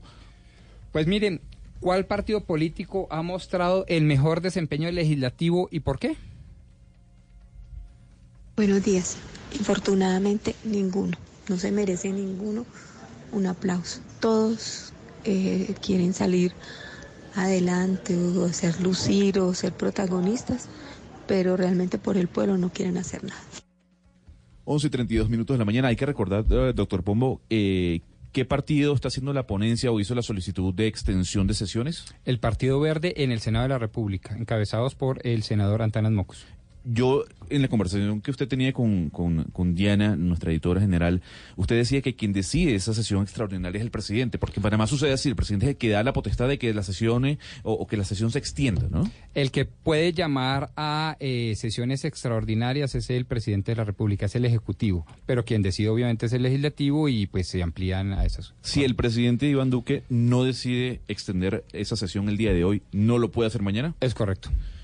Un último oyente la pregunta que Oiga, hace. pero déjeme Señor. darle un par de datos para nuestros oyentes. Eh, en lo que tiene que ver no con el control político, que ciertamente, como lo dijo Oscar Montes desde Barranquilla, es una de las grandes funciones del Congreso de la República en un sistema presidencialista, pues está también la, eh, digamos, el origen del de las leyes. El Partido Centro Democrático en el Senado 55 leyes presentó, la U 39, Cambio Radical 34, Partido Conservador 27 y Verdes 24, simplemente para dar un dato estadístico. Y también recordar que ayer más de 500 proyectos se cayeron. Porque eso hay que repetirlo, ¿no? Sí, sí, sí. Pues evidentemente no salieron adelante, se caen, sí. Vamos con otro oyente. Buenos días a la mesa de Blue. Para mí el Centro Democrático está haciendo las cosas bien, buenos proyectos, pero lastimosamente los colegas del Congreso hunden las buenas propuestas. Por ejemplo, estoy de acuerdo con el senador Uribe, que quiere recortar el Congreso, pero usted sabe que ellos mismos no se tumban. Un abrazo. Muchísimas gracias al oyente. Miren, dos cosas importantes. Habíamos dado los datos de origen legislativo en Senado. Voy a dar ahora los primeros cinco puestos en Cámara. Partido, eh, perdón, perdón un segundito que no alcanzo a leer. Se le perdió. Multipartista, es que no alcanzaba a leer la letra, perdón. Multipartidista, que es muy interesante y si quiere podemos hacer ahora más adelante un comentario sobre esto. 66 proyectos de ley presentados en Cámara. Después el Partido Conservador, 58. Después el Partido Liberal, 55. Y después el Partido Cambio Radical, 50. En cuanto a, digamos, iniciativas parlamentarias de orden legislativo se refiere. Y también quisiera hacer un comentario frente a eh, Una las... pregunta. ¿Y la FARC? La FARC, mire que en Cámara no presentó ni uno solo. No puede ser. Ni uno solo. Claro, hay quienes dicen que ellos sí coayuvaron la presentación de distintos proyectos de ley a través de la iniciativa que ellos llaman de oposición. En Cámara se presentaron seis y en eh, Senado se presentaron 11, pero sí deja mucho que desear, digamos, la iniciativa, porque yo hubiera, por ejemplo, como ciudadano, eh, tenido la esperanza de que en materia ah, de agrícola o de tierras y de tenencia, posesión, administración, servidumbres de tierras, pues la FARC hubiera llevado la voz cantante en ¿Sabe esta legislativa y no fue a así. mí me parece me parece fundamental eh, un punto que usted menciona y es el papel de los ciudadanos, porque ahora todo lo que es transparencia, saber lo que están haciendo o no en el Senado, y yo no sé si ustedes han visto las peticiones que se han hecho mm, para que haya más cámaras en el Senado cuando se transmiten debates, es muy muy importante el factor que están jugando los el papel que están jugando los ciudadanos. ¿Por qué? Porque en las redes sociales se está haciendo una suerte de control político que está presionando de una manera muy importante a los parlamentarios. Y por ejemplo, con el caso con que empezamos el programa hoy, ese video que tomó un ciudadano, pues si seguimos con la comparación del golazo que nos metieron ayer, ese video puede ser considerado como el VAR. El VAR es volver a mostrar una jugada que estuvo mal hecha y decir, un momento señores, vamos a devolvernos en este partido, una jugada se jugó mal, vamos a ver qué hacemos al respecto. Entonces yo creo que eh, en todo esto que lo que estamos hablando es básicamente de transparencia, porque cuando miramos y hacemos un- una mirada hacia atrás, una revisión de lo que ha hecho el Congreso, básicamente el tema es transparencia, pues el papel que juegan los ciudadanos en redes sociales es eh, fundamental. Claro, Ana. Eh, por ejemplo, la ca- campañas como la de Trabaja en Vagos. Esa campaña fue importante, me parece a mí de alguna forma abrió los ojos de muchos colombianos frente al- a lo que hacen los congresistas durante un periodo legislativo como este que termina. Pero me llamó la atención, ¿sabe qué? La cantidad de congresistas que se declararon impedidos para, para votar el proyecto de ley que, que pretendía eh, terminar con la casa por cárcel para corruptos en Colombia. 50 congresistas, medio centenar de congresistas, o bien sea eh, por las investigaciones que cursan en su contra por temas de corrupción o porque tenían familiares en la cárcel o familiares pagando casa por cárcel. Es Hugo Mario, pero mucho, mire, ¿sabe mucho qué? de congresista impedido.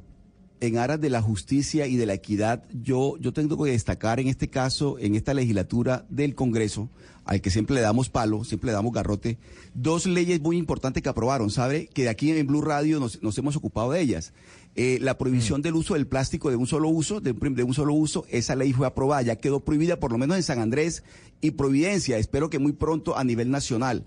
Y la otra ley, la ley que prohíbe el uso del asbesto, también fue aprobada. Es decir, yo creo que en medio de esas 500 leyes que se hundieron y demás de las que hemos hablado ahora, valdría la pena en aras de la equidad también y de la, de la, de la objetividad destacar por lo menos estas dos leyes que ya hoy en día están en vigencia en Colombia. De igual forma, eh, Oscar, sí, se destaca eso, pero dos leyes frente a 500 que el día de ayer se, ca- se cayeron eh, por la irresponsabilidad de los congresistas en muchos casos. No, pero, pero, pero lo que dijo Oscar al principio de este programa me parece fundamental. Y la función legislativa no se debe medir, sino pesar. Es decir, no es la cantidad de iniciativas legislativas y leyes aprobadas y eso es lo que debe eh, medirse más, sino la calidad de las mismas.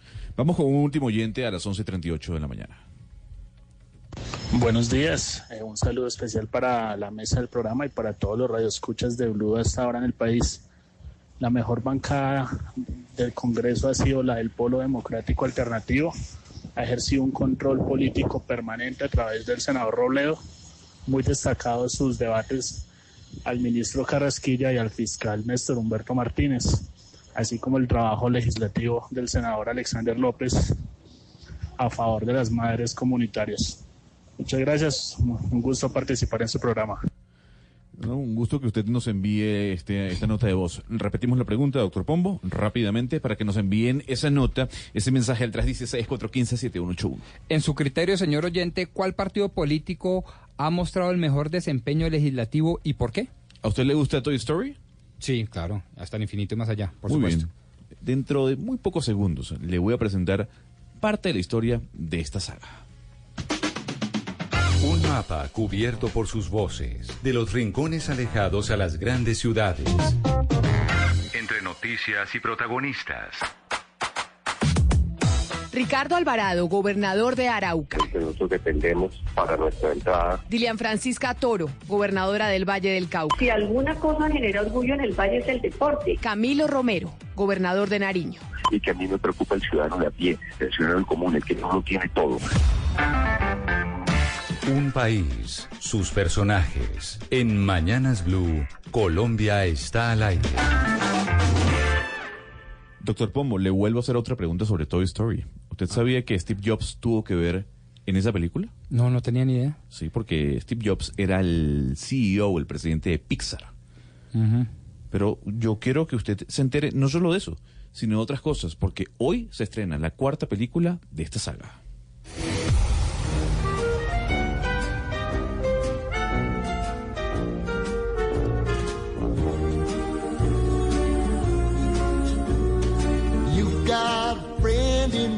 Por aquel año 1995 llegó a los cines una de las películas más importantes que ha dado la era digital, la era de la animación. Hablamos de Toy Story. La historia de esta película se remonta a John Lasseter, creador y director de la cinta y de la saga, quien en un principio trabajaba en Disney para luego pasar a Pixar, compañía que en su momento compró Steve Jobs.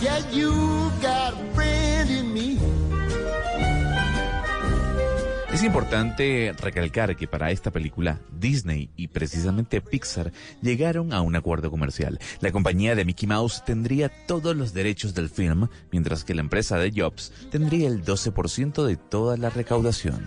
Toy Story fue la primera gran película de Pixar. Ya la empresa había ganado, por ejemplo, un Oscar con un cortometraje, pero este fue el primer gran film especial de la compañía que además contó con un presupuesto de 30 millones de dólares y más de 110 diseñadores trabajaron en él. En un principio, la historia era muy diferente. Por ejemplo, Woody, el vaquero, era el villano de la misma.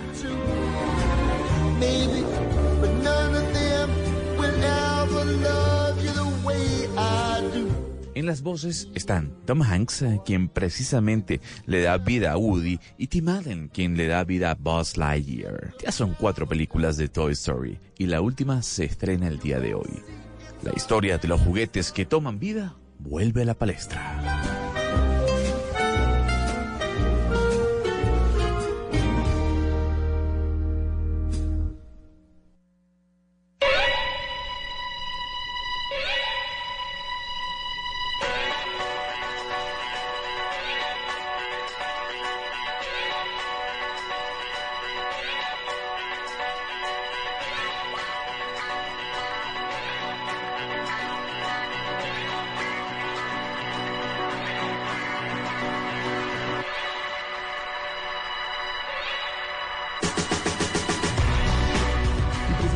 Es el estreno de esa película, como lo venimos comentando, Toy Story 4 y por tal motivo, aquí en Blue Radio y en Mañanas Blue, queremos invitar a cinco oyentes que vayan con su acompañante a la premiere especial de esta cinta que se va a llevar a cabo este sábado. Y tenemos las entradas, entradas dobles para esos oyentes que nos respondan una pregunta muy simple.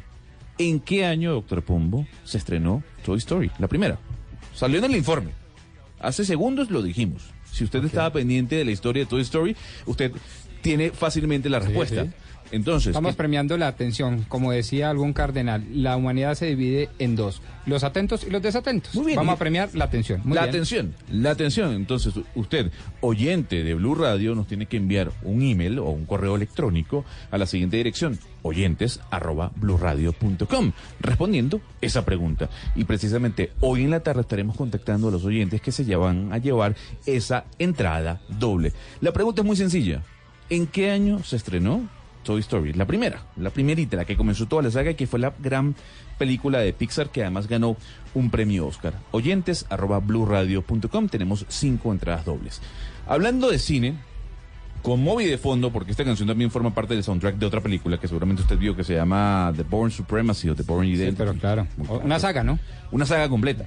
Matt Damon, protagonista además. Yo le voy a hacer una pregunta a los compañeros de la mesa. A ver, doña Ana Cristina Medellín, ¿usted eh, es fanática de las crispetas, cotufas en otro país, palomitas de maíz? Sí, Eh, mucho, me encantan. Más o menos cuánto come al día o a la semana. No, solamente eh, sí las tengo completamente dedicadas para, para el cine. Y es decir, cuando es una película que yo sé que va a haber otros comiendo crispetas, porque si yo voy a una película que es de los teatros eh, que muestran cinearte, que generalmente no se come crispetas, pues no como crispetas ahí. Pero si sé que todo el mundo va a estar echando crispetas, pues me voy con mi balde. Señor Hugo Mario, usted que se cuida mucho, que hace ejercicio, que eh, le gusta que el viento le pegue sobre la cara mientras camina, ¿usted come crispetas? Pero igual que Ana Cristina, solamente en, en la sala de cine, no, no sé por qué, pero en ninguna otra parte como crispetas o palomitas de maíz como también se les llama, Gonzalo. Eh, es como una tradición, la película no es lo mismo sin, sin las crispetas. Vamos a preguntarle a Oscar en Barranquilla. Usted, Oscar, que se ve que come sano, que usted se quiere cuidar. ¿Usted, us- usted come crispetas? Eh, Gonzalo, solo en cine. Solo, en cine. Bueno, Sí, sí, sí, sí. A todos le voy a decir lo siguiente. Bueno, doctor Pombo, ¿usted come crispetas o solo en cine también? Pues sabe que solo en cine. No, eh, corrijo. Solo cuando veo películas y es en cine y en la camita con mi señora cuando vemos películas eh, eh, comemos crispetas. Bueno, le voy a decir lo siguiente. A ver, Hugo Mario, Universidad de Scranton en Pensilvania. ¿Le suena? Sí, señor. ¿Le, le parece una buena fuente o no? Eh, debe ser una universidad seria, no la conozco, pero cuéntenos, ¿qué estudio hizo? Usted tiene que comer 200 gramos de crispetas al día para mejorar su salud. Según No la diga, pero- universidad, repito, según la Universidad de Scranton en Pensilvania. Básicamente, ¿por qué? Porque el contenido de fibra que tienen las crispetas es sumamente alto y hasta se puede sustituir por frutas. Bueno, eso es maíz. Lo, lo, lo que pasa es que traen sal. Muchas veces las crispetas traen sal. No sé el exceso de sal si sea eh, perjudicial. Pero, no, pero, no vaya, no vaya a comprar las artificiales. Usted compre el, el paquetico que venden en, en la cigarrería esa con, con palomitas que se hace a la, a la antigua. Entonces usted. Sí, sí, el, el maíz. El maíz, perfecto. Sí, pero esos también inflan. Claro, pero lo que está diciendo Oscar es la sal. Si usted no le echa sal, no pasa absolutamente nada. No, pero cuando usted se infla, pues se siente mal y por lo tanto no consume tanta Gonzalo, crispeta. y los que se dedican a estudiar las crispetas se llaman ¿qué? crispetólogos, algo así, o sea, los que estos de las universidades que hacen estos estudios. Yo le voy se a. Fíjese, fíjese crispetólogos. bien, ya yo tengo varios correos que mandar, que enviar, porque eh, le voy a mandar un correo a lo- los científicos. El señor, en este caso, que lideró el estudio se llama Joe Bison, de la Universidad de Scranton, y le voy a decir: hay un señor que se llama Oscar Montes en Barranquilla, que quiere preguntar si usted se llama crispetólogo, para que me responda. sí, deben ser crispetólogos los que estudian las crispetas, se dedican su vida a estudiar los, los beneficios de, de las crispetas. Pero ya lo saben, crispetas. ya lo saben. O sea, 200 gramos de crispetas al día, esas crispetas naturales, sin sal, ayudan a mejorar su salud. 11.46. Oiga, Gonzalo. Señor. Ahora que estamos hablando de películas, eh, está ya publicado el anuncio de, de la serie La Casa de Papel de Netflix, donde ingresa a Bogotá, hace parte eh, el nombre Bogotá de- del grupo de asaltantes de la Casa de la Moneda. Mm. Se suma a Tokio, a Moscú, a Berlín, a Helsinki, a todos estos que, que fueron tan, tan famosos con la, las primeras temporadas de la serie. Y ya salió el anuncio, lo, lo acabamos de ver, en, no sé si usted ya lo vio. No lo he visto. Entonces aparece un nuevo personaje que se llama Bogotá. Bogotá va a ser parte de la del grupo de que dirige el profesor, ¿no? Aquí está, aquí está el anuncio, escúchelo.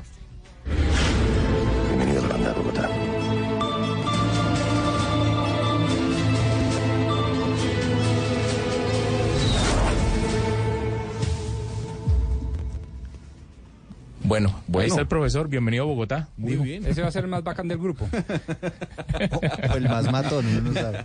11 y 48 minutos de la mañana, nos eh, desconectamos, seguimos en Bogotá y a las 12, a las 12 hablaremos de lo que mm, ocurrió en el Congreso de la República el día de ayer.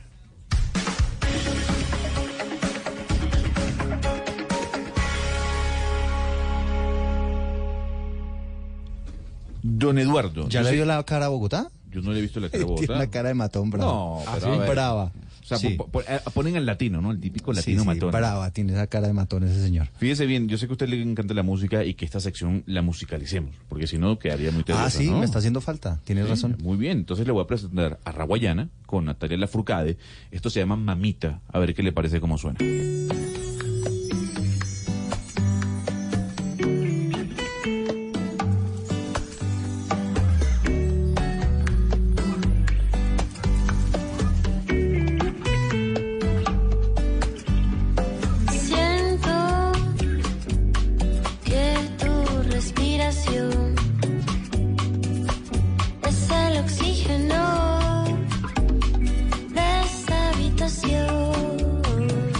O no le gusta? Me parece que suena muy bien, ¿sabe? Raguayana de Venezuela, Mamita, Natalia Lafourcade de México. Y comenzamos con las noticias. ¿Qué pasa en Kennedy, Eduardo? Bueno, pues imagínese que allí, eh, y esta es una de las localidades donde que aparece en una alerta temprana que emitió la Defensoría del Pueblo, en torno a la supuesta presencia de grupos armados ilegales en el suroccidente de Bogotá. Aparecen también las localidades de Bosa, Ciudad Bolívar. Dice la Defensoría del Pueblo que en esos lugares hay presencia de disidencias de las FARC, del ELN, de los rastrojos y otros grupos armados ilegales. ¿Pero y qué dice la policía en ese caso? Pues lo invito a que escuchemos a Damián Landines que se dio una vuelta por la localidad de Kennedy. ¿Qué se encontró Damián? Eduardo Camila, pues esta alerta temprana de la Defensoría del Pueblo dice que en la localidad, por ejemplo, como Kennedy, hay riesgos en cuanto a las eh, conocidas fronteras invisibles en donde se presentan enfrentamientos entre bandas criminales por el control del territorio y también por el negocio del microtráfico. Pero allí también es una de las localidades con eh, la mayor frecuencia de delitos y además también de violaciones a derechos humanos. Estuvimos aquí en el sur de Bogotá, hablamos con Leonel Corredor, él es líder social de la localidad de Kennedy. y la, y la sospecha de que hayan actos terroristas en el, en el proceso electoral es para desestabilizar al gobierno de Iván Duque. Se pretende desestabilizar a este gobierno para crear una anarquía y polarizar el país aún, aún más. En el documento el órgano también advierte que se están presentando casos de extorsión y amenazas en contra de las personas que habitan en estas tres localidades, Kennedy, Bosa y Ciudad Bolívar. Por eso también hablamos con Héctor Torres, él es veedor de las localidades en el sur de Bogotá, quien nos habló sobre esta presencia de grupos armados en la capital del país.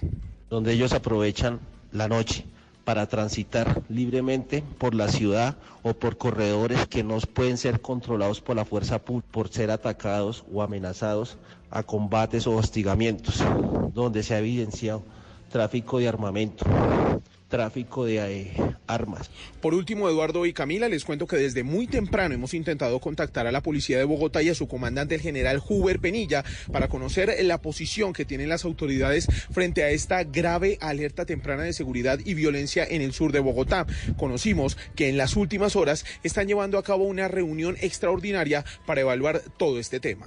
Pues a propósito, Damián, a esta hora está terminando una declaración el secretario de Seguridad de Bogotá, Jairo García, que le está saliendo al paso a esta denuncia que hace la Defensoría del Pueblo. En realidad es una alerta temprana y sabe qué vigencia tiene desde octubre. del año pasado. Supuestamente estamos, digamos, con esta presencia de los grupos armados ilegales. Hay que decir que la alcaldía de Enrique Peñalosa ha negado siempre que exista efectivamente esa presencia. ¿Qué se sabe hasta el momento sobre esta declaración, Luis Fernando Acosta? Eduardo, buenas eh, tardes. Ya eh, cerca del mediodía, aquí estamos en el Consejo Distrital, en donde el secretario de Seguridad, Jairo García, eh, ha explicado ya algunos de los eh, puntos sobre esta alerta temprana.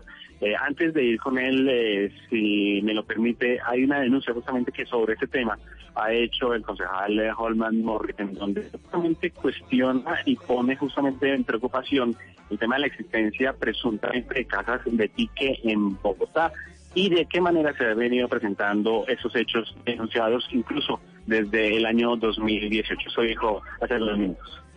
especialmente en dos casos en la localidad de Bosa, muy seguidos, donde aparecen los cuerpos desmembrados en las plazas públicas.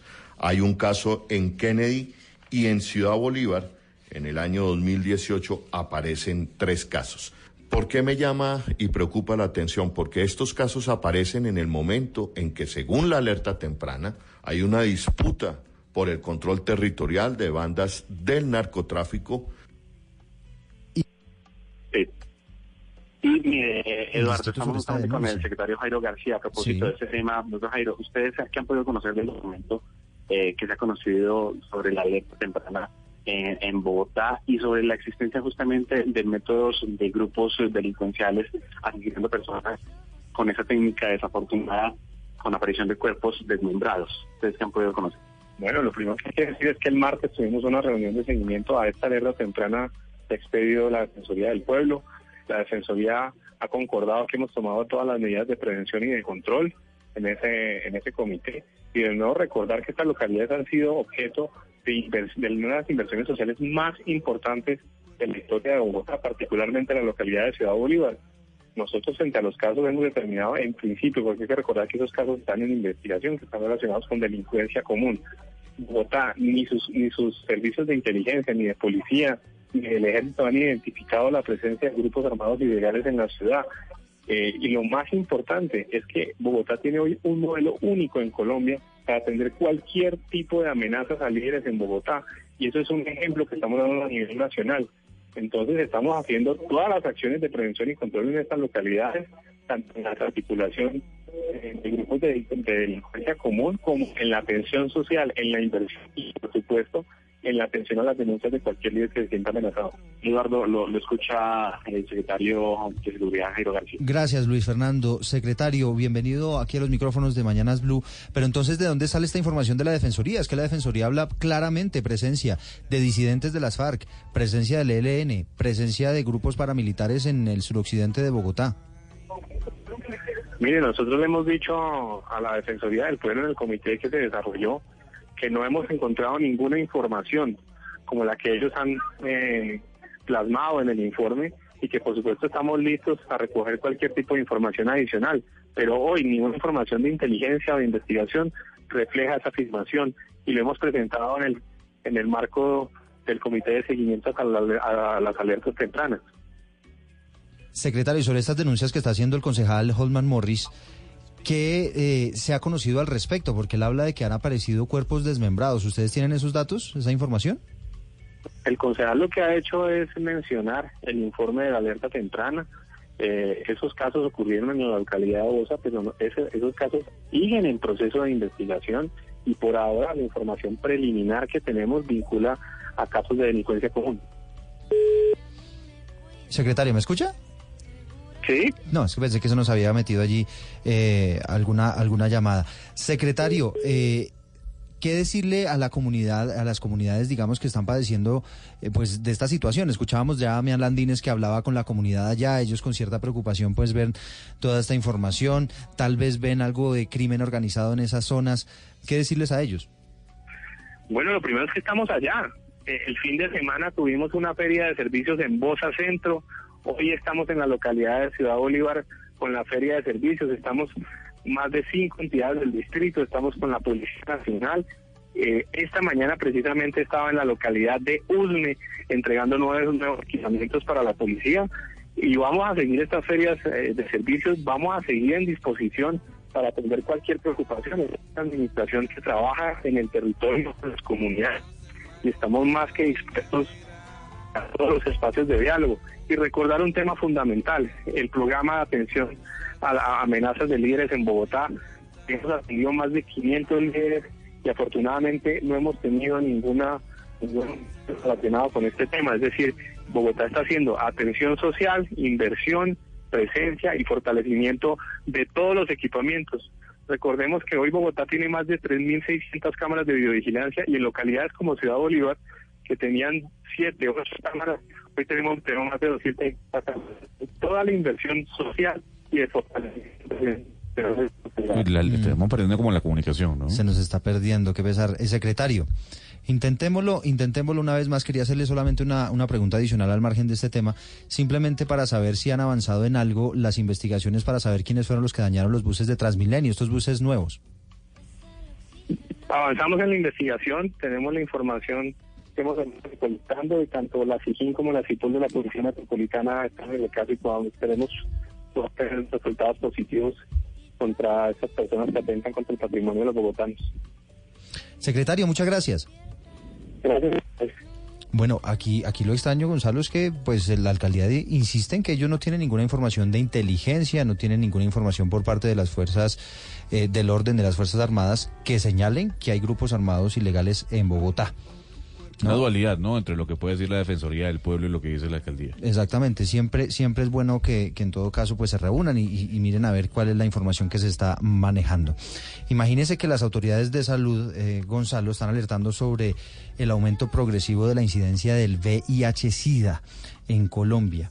Quindío, Risaralda, Cartagena, el Valle, son algunas de las zonas que están por encima de la incidencia nacional. ¿Eso qué significa, Andrea Peñalosa? Eh, sí, muy buenos días, Eduardo. Eh, significa que cerca de 92 mil pacientes en todo el país están contagiados, pero lo más grave del asunto es que un cuarto de las personas que tienen el virus no son conscientes de este contagio. Eh, por eso consultamos los síntomas con el médico internista e infectólogo Henry Mendoza. Hemos visto que ha ido aumentando la cantidad de personas nuevas diagnosticadas con la enfermedad. Ahora las personas con VIH diagnosticadas oportunamente y tratadas de manera adecuada, con la continuidad que debe tener el tratamiento, logran controlar la enfermedad Eh, por su parte, también consultamos con Luis Alberto Soler de la cuenta de alto costo, quien advierte que si bien los casos han ido aumentando, ya existen tratamientos para su manejo, diferente a lo que sucedía en años anteriores, cuando el VIH era declarada como una enfermedad mortal. Cuando no se conoce el estado serológico o de la pareja eh, y se tiene relaciones sin protección, aumenta el riesgo de adquirir una infección por VIH. Así como hay pinchazos, el compartir agujas cuando se utilizan para drogarse o cuando se utilizan algunos tipos de tatuajes con elementos no seguros, pueden favorecer el riesgo de la infección de VIH. Que las manifestaciones clínicas pueden ser muy simples, como una sensación de gripa, eh, diarreas que pueden aparecer, que no pasan, pueden también aparecer ganglios o adenopatías en ciertas partes del cuerpo, fiebres, malestar Bueno, por eso es general, importante y las autoridades llaman a que las personas se hagan el examen de VIH con regularidad. Andrea Peñalosa, Blue Radio. Hay que decir también, Eduardo, que en plenaria del Senado aprobó un, un segundo proyecto, o, o el segundo, el proyecto que obliga a los bancos a entregar a los usuarios una canasta de tres servicios incluidos en la cuota de manejo para cuentas de ahorros, tarjeta de débito y tarjeta de crédito. Diego Perdomo, ¿cómo es esto? Compañero, buenos días. A pocas horas de que termine la legislatura, la plenaria aprobó esta iniciativa que ahora pasa a la Cámara de Representantes a tercer debate y lo que busca es obligar a los bancos a entregar a los usuarios una canasta de tres servicios incluidos en la cuota de manejo para las cuentas de, ahorro, tarjeta de débito y tarjeta de crédito. Explicó la iniciativa el senador David Barguil. Una gran noticia. Hoy logramos en el último día de este periodo aprobar una importante ley que genera equilibrio entre los usuarios y el sistema financiero en Colombia. En plenaria del Senado pasa ahora debate en Cámara, se aprueba la iniciativa que permite que tengamos tres productos o servicios completamente gratis todos los meses en nuestra cuenta de ahorros y en la tarjeta de crédito de los usuarios. Esto lo que busca es generar equilibrios. Si uno paga una cuota de manejo no es justo que le cobren por cada producto, por cada servicio. Ahora la gente va a poder, por ejemplo, tener gratis la consignación nacional, el retiro, el certificado. En el caso de la tarjeta de crédito, la renovación del plástico o el anticipo que se puede tomar. Que haya Hombre, Diego, un beneficio pero entonces esto lo que significa es, si usted paga una cuota de manejo, el banco está eh, o estaría en la obligación de ofrecerle a usted por lo menos tres beneficios. Sí, y, y si quiere, y si quiere le, le enumero algunos, eh, eh, eh, compañero.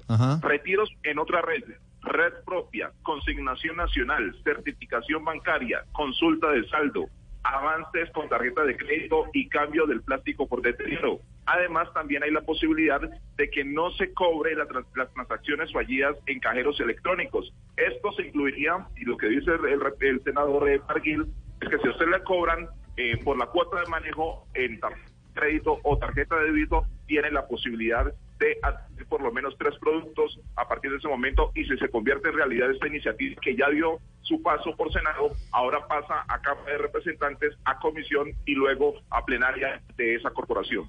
Bueno, este es segundo de cuatro debates, Gonzalo, así que si avanza, si lo aprueban, pues ya sabe usted entonces que los bancos estarían en esa obligación de ofrecerle algunos servicios gratuitos, ya que usted está pagando toda esa cuota de manejo. Ahora, paralelamente se está debatiendo y con gran intensidad eh, proyectos de ley tendientes a eliminar la cuota de manejo, ¿no? Ah, sí, pero eso no se eso se, se cayó. No, por, por eso, pero entonces la van, advirtieron que le iban a volver a presentar en la siguiente legislatura, entonces llegaríamos a una paradoja muy curiosa, ¿no? Entonces hay unos beneficios para los que pagamos cuota de manejo y otra ley que dice, pues ya no se puede poner o imponerle al usuario la cuota de manejo. O pague la cuota de manejo si quiere ciertos Entonces sería beneficios. voluntaria. Y sería voluntaria, Exacto. por, por- a cambio de ciertos servicios. 12 y 4 minutos eh, ya de la tarde. Muchísimas gracias, Eduardo. Y nos volvemos a enlazar con todo el país.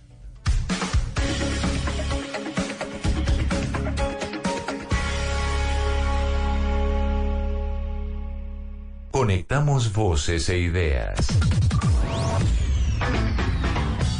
En este instante nuestra señal se conecta con todo el país. Con todo el país. Colombia está al aire.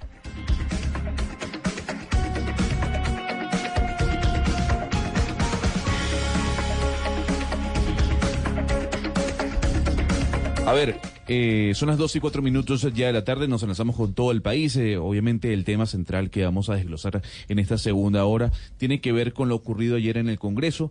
Eh, por un lado, hay quienes aplauden que se hayan aprobado alguna serie de normativas en el proceso o, en la o en el tiempo eh, legislativo eh, colombiano, por lo menos en este momento, y hay quienes eh, o hay otros, como mi persona, que dicen no puede ser que el día de ayer se hayan tumbado 500 proyectos de ley. Pero estoy viendo un trino del representante Gabriel Vallejo. ¿Hace, ¿Hace cuánto lo escribió? Digamos que 11.52 de la mañana. Ah, lo acaba de poner. Hace Sí, 10 hace, minutos. hace poquito. Ajá. Exactamente. ¿Y qué dice? Dice lo siguiente, como congresista fui saltado en mi buena fe y hoy exijo a la ministra de Interior, Nancy Patricia Gutiérrez, que venga y explique por qué me informó que yo debía firmar una conciliación en la cual la mesa directiva no me había designado. A ver, lo que ocurre es lo siguiente. Representante Vallejo dice que él iba, eh, estaba en la Cámara, se encontró con la ministra y la ministra le dije, señor, vaya que usted es el conciliador de la iniciativa anticorrupción. Entonces él dice que le asaltó su buena fe, él va y concilia, se sienta un rato largo con el senador Germán Barón, ¿no? A conciliar el texto, no sé qué, y cuando termina, dice el señor Vallejo que él nos, que es en ese momento cuando él se da cuenta que él en realidad no era el conciliador, que las directivas de la Cámara de Representantes habían elegido a otra persona. Con todo respeto, doctor Pombo, esto es un circo, ¿no? Sí. O sea, Sí. esto es un circo. Ahora, ciertamente, y porque lo conozco y puedo dar fe de ello, eh, de los congresistas serios es precisamente Vallejo. Fíjeme, fíjese que es una típica eh, decisión de diligencia. La ministra me informa, inmediatamente procedo y trabajó sobre el particular sin tener competencia para ello porque lo que se le olvidó decirle a la decir la ministra es que es la cámara o, perdón es la junta eh, directiva de la cámara la que tiene que o la mesa directiva la que tiene que designar el conciliador Eso, de informarle. Y además dice el señor Vallejo que le dijo la ministra que tenía que ir a conciliar un tema que tenía que ver con una cosa totalmente distinta a la, a la anticorrupción. Entonces hay unas cosas que la verdad no cuadran, no encajan mucho. Y quien debe dar explicaciones y todavía no las ha dado es Alejandro Carlos Chacón, el presidente de la Cámara de Representantes. Son las 12 y 7 minutos eh, ya de la tarde, obviamente en la segunda hora o lo que acaba de iniciar esta segunda parte del programa, eh, vamos a hablar de eso, de eso que, que ha ocurrido el día de ayer, que ha generado una gran cantidad de críticas. Y doctor Pomo, habíamos dejado una pregunta eh, al aire para que la gente a través del 316-415-7181 nos la respondiese. ¿Cuál era la pregunta? Pues mire, como nosotros entendemos y nos tomamos en serio la atribución de poderes, es decir, cada loro en su estaca, le hemos preguntado a los oyentes, que también son votantes, en su criterio, ¿cuál partido político ha mostrado el mejor desempeño legislativo y por qué? Vamos a escuchar a los oyentes. En Mañanas Blue los escuchamos. Buenos días, le habla María Ortiz de Envigado. Para mí el mejor partido que ha hecho las cosas ordenadas y es una bancada que siempre están ahí para los proyectos. Mm, el Centro Democrático eh, con el senador Uribe, así mucha gente lo que que para mí ha sido una bancada muy ordenada, siempre están ahí para para en la plenaria y yo a mí me parece que el Centro Democrático. Muchísimas gracias por su opinión. Tenemos otro oyente. Buenos días. El- los partidos que hacen bien su trabajo son los que están en la oposición, porque los, los otros partidos están amangualados. Tenía como no, no sacan los proyectos que, que deben de que favorecen al, al pobre. Tenía como sueño el oyente, ¿no? Y los pajaritos cantando y como recién levantado, doctor Pombo, ¿no? Pero bien, pero, pero está bien aquí. O, o, o la, o manifiesta la típica calma del campesinado colombiano. Hay mucho también. campesino que va a una velocidad mucho más lenta que la nuestra porque nosotros vivimos en una sociedad altamente frenética. Tenemos otro oyente. Muy buenos días, habla Luis Alberto Gutiérrez de la ciudad de Bogotá. Los partidos políticos, ninguno es bueno. La corrupción que reina en el Congreso es realmente aterradora. Me parece que ustedes los periodistas también deberían preguntarse qué han hecho ustedes por ayudar a acabar con tanta corrupción y tanta desidia. Gracias. Precisamente, doctor Pombo, eh, aquí el equipo internacional, nacional, el equipo de Mañanas Blue, hizo un resumen, un balance de lo que fue esta temporada legislativa, por llamarlo así. En Panamá, donde, donde yo resido, se le llama temporada legislativa. ¿Aquí cómo se le llama? ¿Periodo de sesiones? Sí, las sesiones legislativas. Bueno, escuche este, este balance, este recorrido que hizo nuestro compañero Sebastián Nora sobre lo que ocurrió durante ese tiempo de sesiones en el Congreso.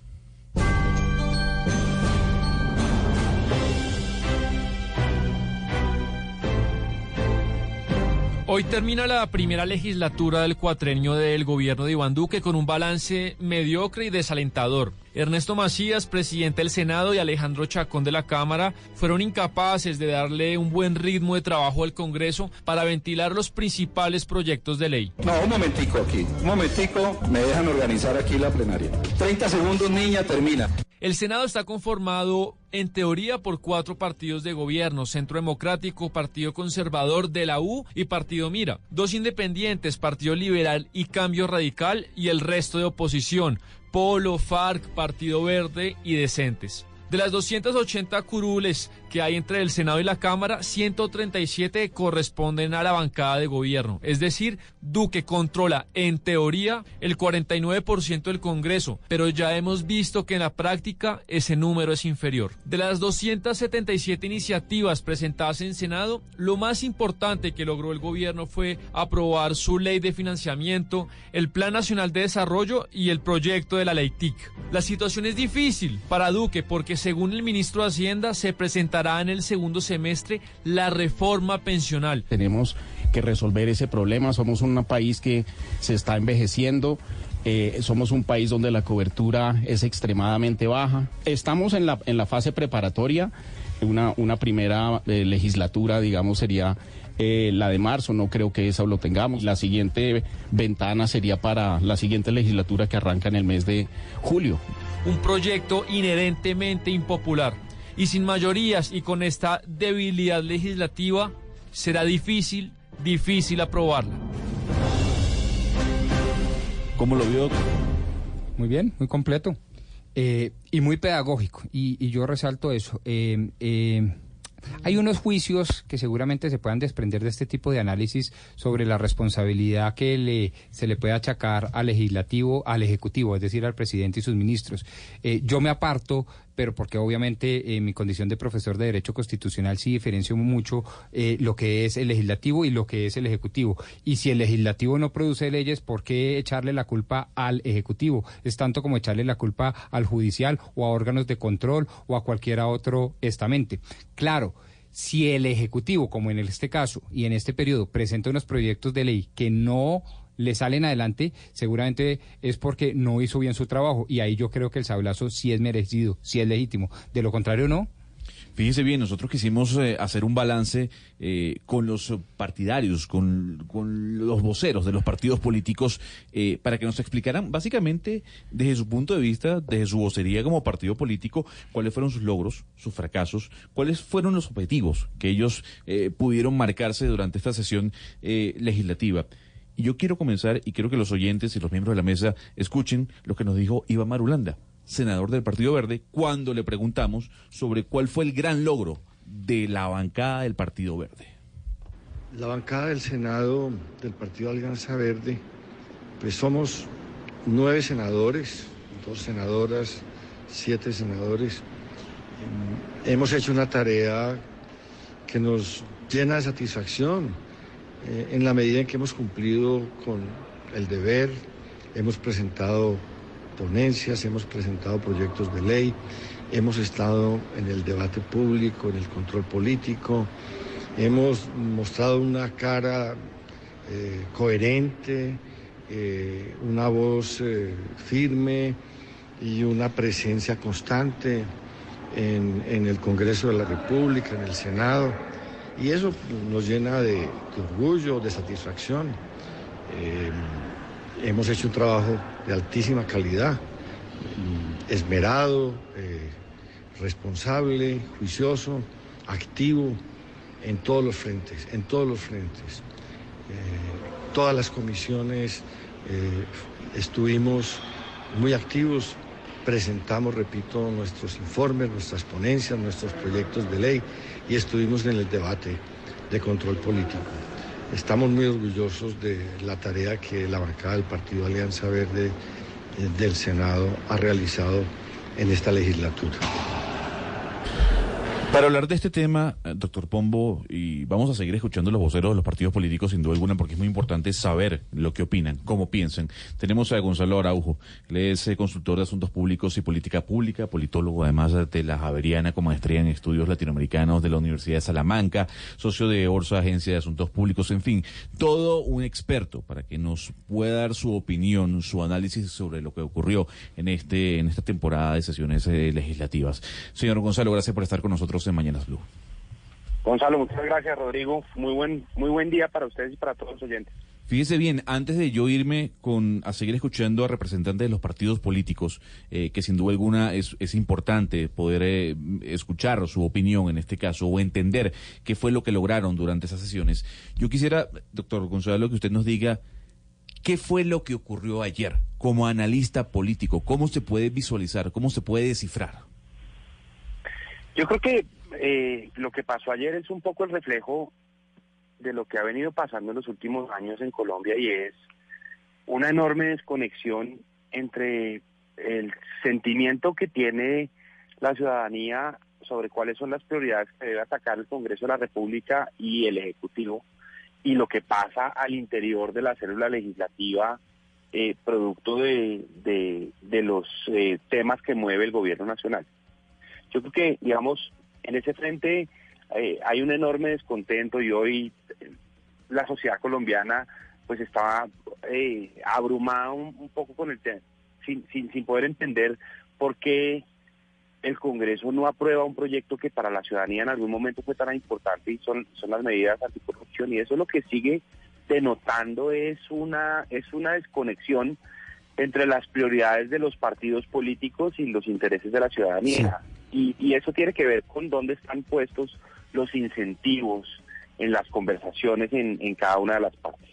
Doctor Araujo, le, le pregunto por el balance de legislativo, eh, de, lo que, de lo que estamos hablando hoy aquí en Blue Radio. Eh, ¿Usted cree que este balance hubiese sido distinto si, por ejemplo, hubiera existido la mermelada? Es decir, si de pronto el gobierno se hubiera encargado, como se le conoce vulgarmente, a, a darle mermelada a los partidos políticos? No, yo creo que yo creo que ha habido un cambio en la manera como se ha venido relacionando el Congreso con el Ejecutivo y yo creo que eso eh, es bueno para la democracia. Lo que pasa es que los colombianos estábamos acostumbrados a, a, una, a un pulso que casi siempre ganaba el Ejecutivo en los distintos frentes. En otras épocas se llamaba, por ejemplo, las aplanadoras en el Congreso o ferrocarrilear los proyectos al interior del Congreso. Y eso, y eso ha venido cambiando. Eh, y yo creo que eso ha venido cambiando y aquí hay un factor que se, que se suma a, a estas preocupaciones y es que claramente no hay, no ve uno un liderazgo para impulsar eh, la agenda legislativa eh, o al menos ese liderazgo se queda en conversaciones entre los congresistas y el, y el ejecutivo, pero no, pero la opinión pública no, no es capaz de verlo. Uno no ve a una ministra del Interior liderando los grandes temas, eh, uno no ve a los a, otros ministros en ese mismo frente, entonces yo creo que ahí es una combinación de factores. Uno, que hubo un cambio de relacionamiento entre el Ejecutivo y el Legislativo y eso es clarísimo. Que unos ponen, digamos, hay quienes lo, lo denotan como la mermelada, la mermelada. Pero también, pues hay un cambio de liderazgo y en las maneras como, como, como se da la interrelación entre el Ejecutivo y el Legislativo. Yo quiero que sigamos escuchando, doctor Gonzalo, a los voceros de los partidos políticos para que ellos nos digan cuáles fueron los logros eh, de su bancada durante esta sesión eh, parlamentaria. Y esto fue lo que nos respondió Mauricio Gómez, senador del Partido Liberal. En estos meses de legislatura fueron varios los logros del liberalismo en Colombia. Bajo nuestro liderazgo se impulsó la creación de la Ley de Modernización del Sector de las Tecnologías y Comunicaciones TIC. Dentro de la Ley de Financiamiento se obtuvo la eliminación de la ampliación de IVA a productos de la canasta familiar y el gravamen a aquellos que no tenían impuestos para proteger el gasto de los hogares. Se evitó, por supuesto, muy importante, tocar las pensiones, el ahorro pensional, al igual que el gravamen a las mismas. En el Senado también desde el liberalismo apoyamos en los acuerdos de paz, por eso lideramos el hundimiento de las objeciones a la ley estatutaria de la Jurisdicción Especial para la Paz, JEP. Defendimos el sistema de la verdad, justicia y reparación pactado en los acuerdos de La Habana. Y tenemos muy claro en la legislatura que viene que con la paz no se juega. Señor Araujo, el Partido Verde eh, acaba de expedir eh, una carta para convocar, a, llamando al presidente, pues para convocar a sesiones extraordinarias eh, del Senado para poder mm, solucionar en alguna parte pues lo que pasó ayer. Esto sí es posible. ¿Qué hay que hacer o qué tiene que pasar para que sean autorizadas esas sesiones extraordinarias?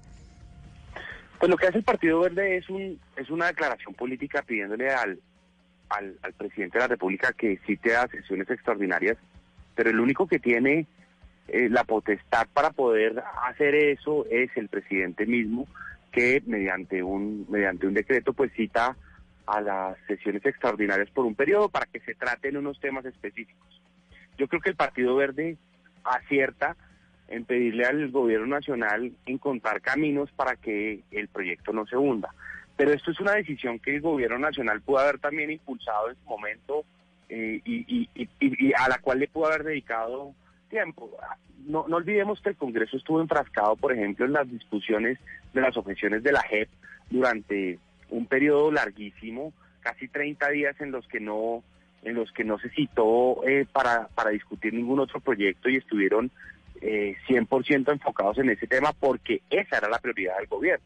Entonces, pues salir ahora a rescatar a última hora el proyecto, no creo que, digamos, creo que van a pecar por mucho o por exceso, porque ya la opinión pública en este momento pues siente es una enorme frustración por lo que por lo que consideraron en algún momento que era una una necesidad o por lo que consideramos muchos en algún momento que era una necesidad con relación a tramitar unos proyectos contra la corrupción en Colombia. Fíjese bien, estamos conversando con Gonzalo Araujo, él es consultor en asuntos públicos y política pública, además es lobista, doctor Pombo, eh, y mucha gente dirá, bueno, pero ¿qué es ser lobista dentro del Congreso de, de la República? Si yo le preguntase a usted qué es ser lobista, ¿usted qué me pudiese responder? Hombre, es una persona profesional y muy tecnificada en un relacionamiento bien sofisticado. Es decir, es el que le plantea a las distintas autoridades, en este caso al Congreso de la República, los intereses, los informes, los estudios, los análisis que, por ejemplo, pueda producir el sector privado. Estoy hablando sindicatos, gremios, empresas, etcétera, etcétera. Es el que acerca las partes. Es el que acerca las partes. Es un, eh, exacto, es un intermediador. Eh, yo no sé si esta palabra profesional profesor Gonzalo Araujo sea la correcta, pero es una persona, digamos, altamente tecnificada para llevar información y para explicar temas muy complejos que seguramente las autoridades públicas no tienen ni el conocimiento ni la capacidad de absorber fácilmente. A mí me gusta usar más la palabra traductor, porque uno en, el, en este oficio muchas veces sirve de traductor para que las distintas partes entiendan dónde están los problemas y cómo, eh, digamos, ayudar a resolver y a encontrar caminos para resolverlos. A ver, yo quiero que escuchemos lo que nos dijo eh, el partido FARC. Usted me nos comentó en, hace cuestión de minutos, eh, doctor Pombo, que la FARC no propuso ningún proyecto de ley, ¿no? No, en Cámara no propuso ni uno solo. Escuchemos entonces qué dice Carlos Rosada, vocero del partido de la FARC, en cuanto al logro de este partido en la Cámara, en el Congreso. Yo creo que el mayor logro en esta legislatura de la bancada FAR y en general de la bancada ProPaz es haber impedido que se consolidara la arremetida que desde el Centro Democrático y del propio gobierno se lanzó para tratar de desvertebrar el acuerdo de paz. ¿Cómo lo vio? Bueno, el que no tiene acá nada que decir dice eso. Pues mejor dicho, eh, me explico. Cuando a uno lo nombran representante del pueblo en una institución tan importante para la democracia como lo es el Congreso, pues lo mínimo que exige el votante es que lleve una serie de iniciativas y que trate de convertirlas en realidad. Pero no puede ser el gran logro decir yo evité meter goles, yo evité meter goles, yo evité meter goles, porque qué noción, qué visión de país y qué visión de futuro tiene ese partido político. Bueno, en contraposición, obviamente, al partido de la FARC tenemos los logros del Centro Democrático.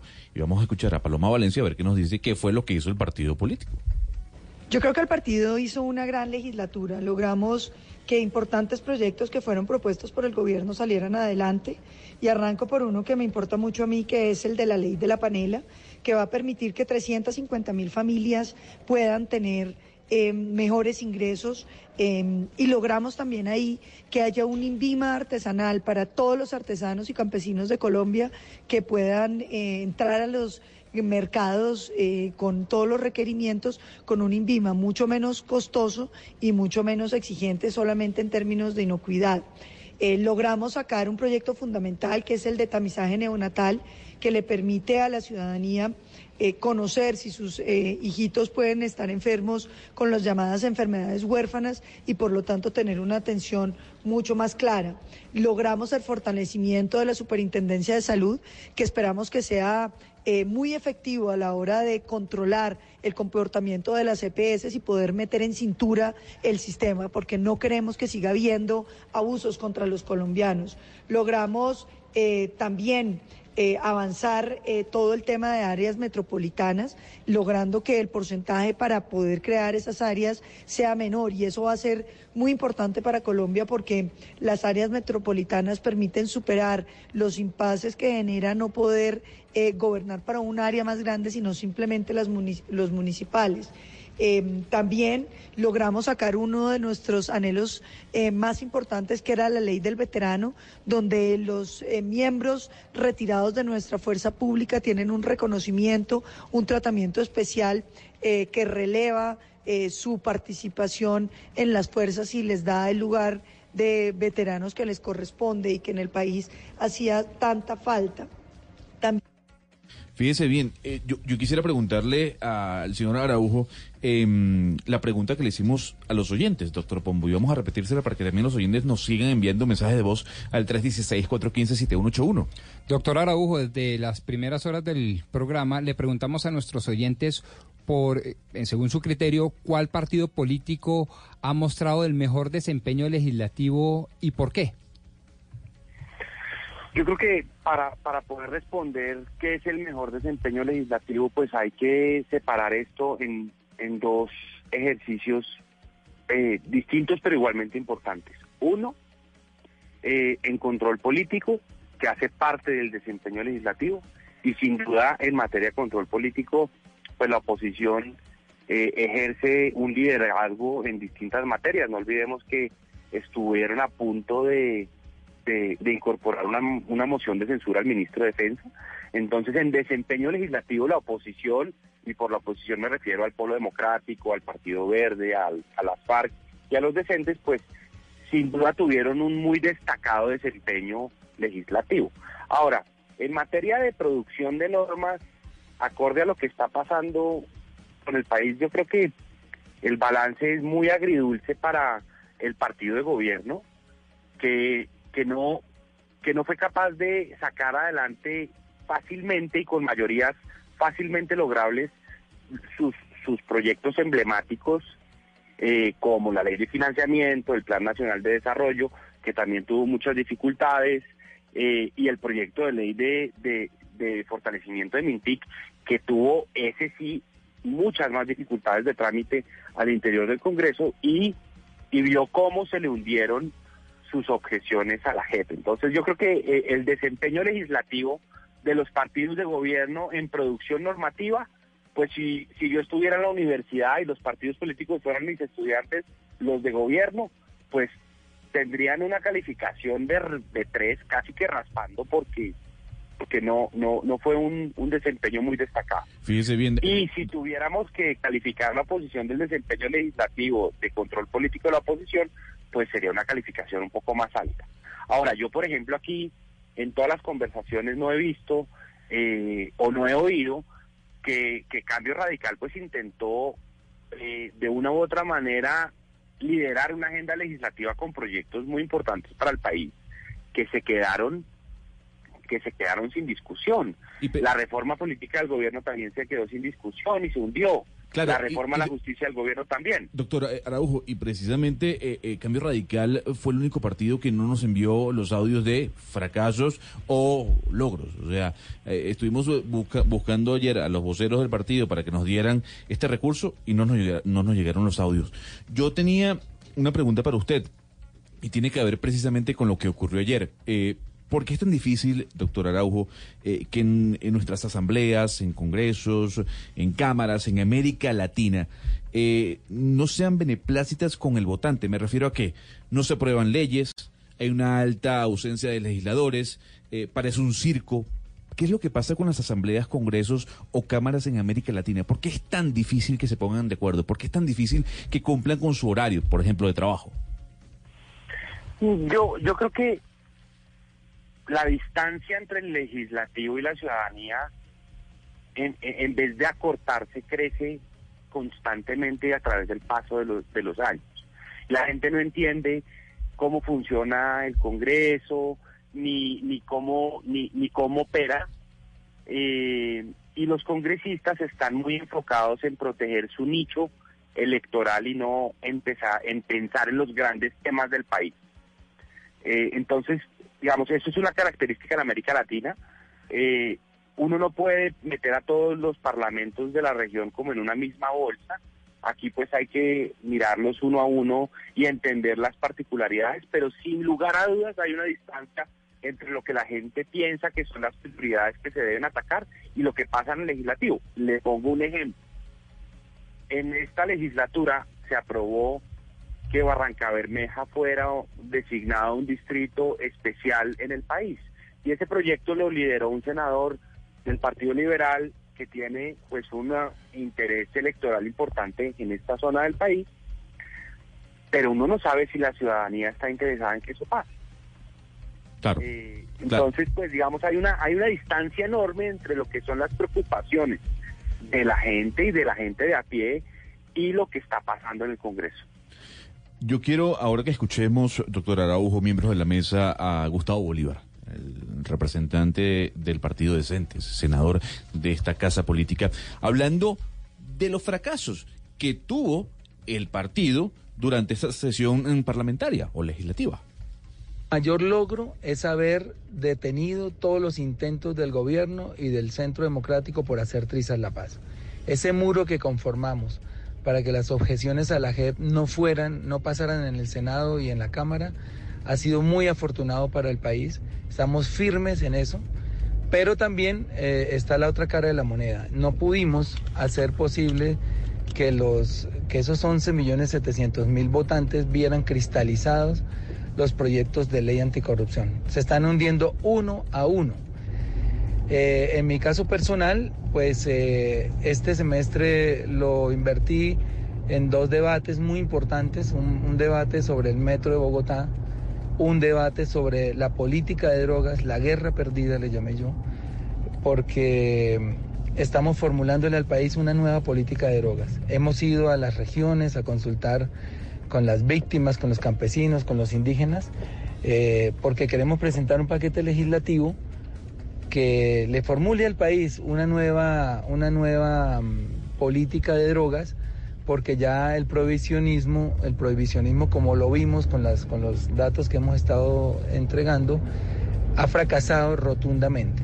Otro logro, haber conformado una alianza parlamentaria para sacar adelante estos proyectos. Empezamos 12 senadores, en este momento somos 35 senadores que me han, que me han mostrado su voluntad de firmar estos proyectos.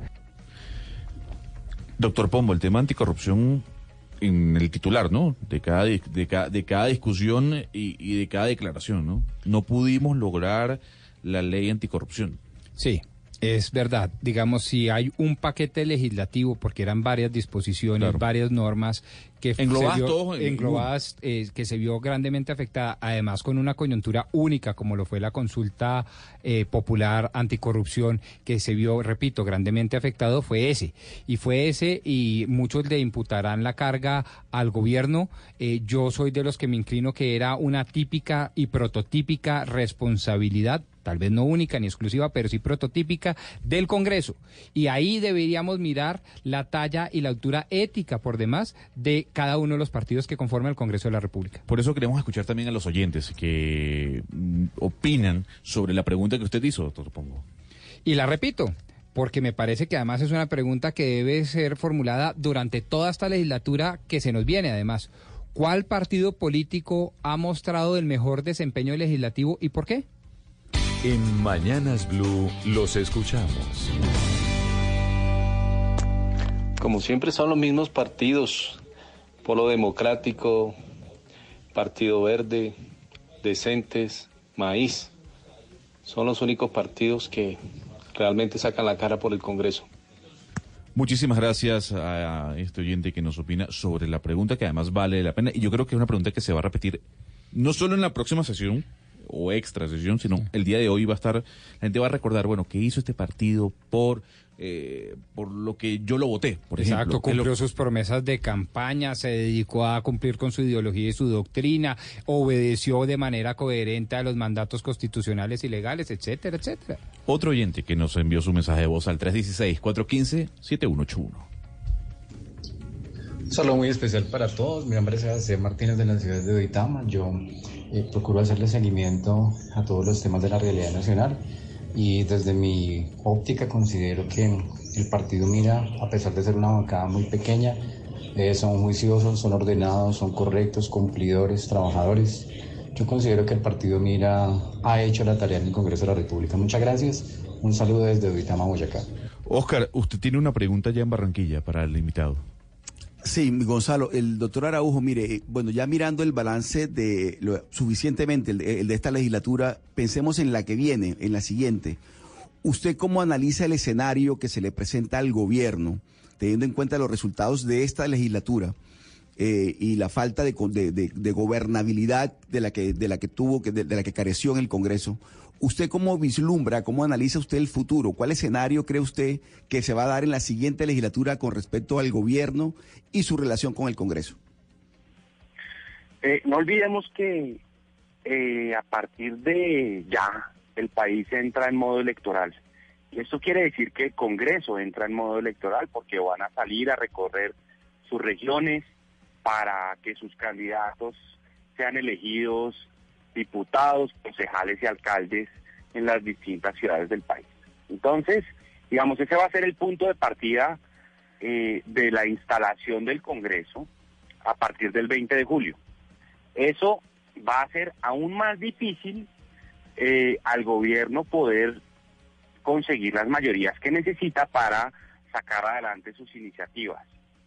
Y ante pues lo que uno ve que es una ausencia de liderazgo en algunos frentes, creo que la tensión entre el ejecutivo y el legislativo va a seguir va a seguir creciendo, aunque va a disminuir eh, de alguna manera eh, el tiempo que eh, los parlamentarios pues van a, dedicar a su ejercicio legislativo porque van a estar enfocados en, en las elecciones regionales que para ellos son de vital importancia.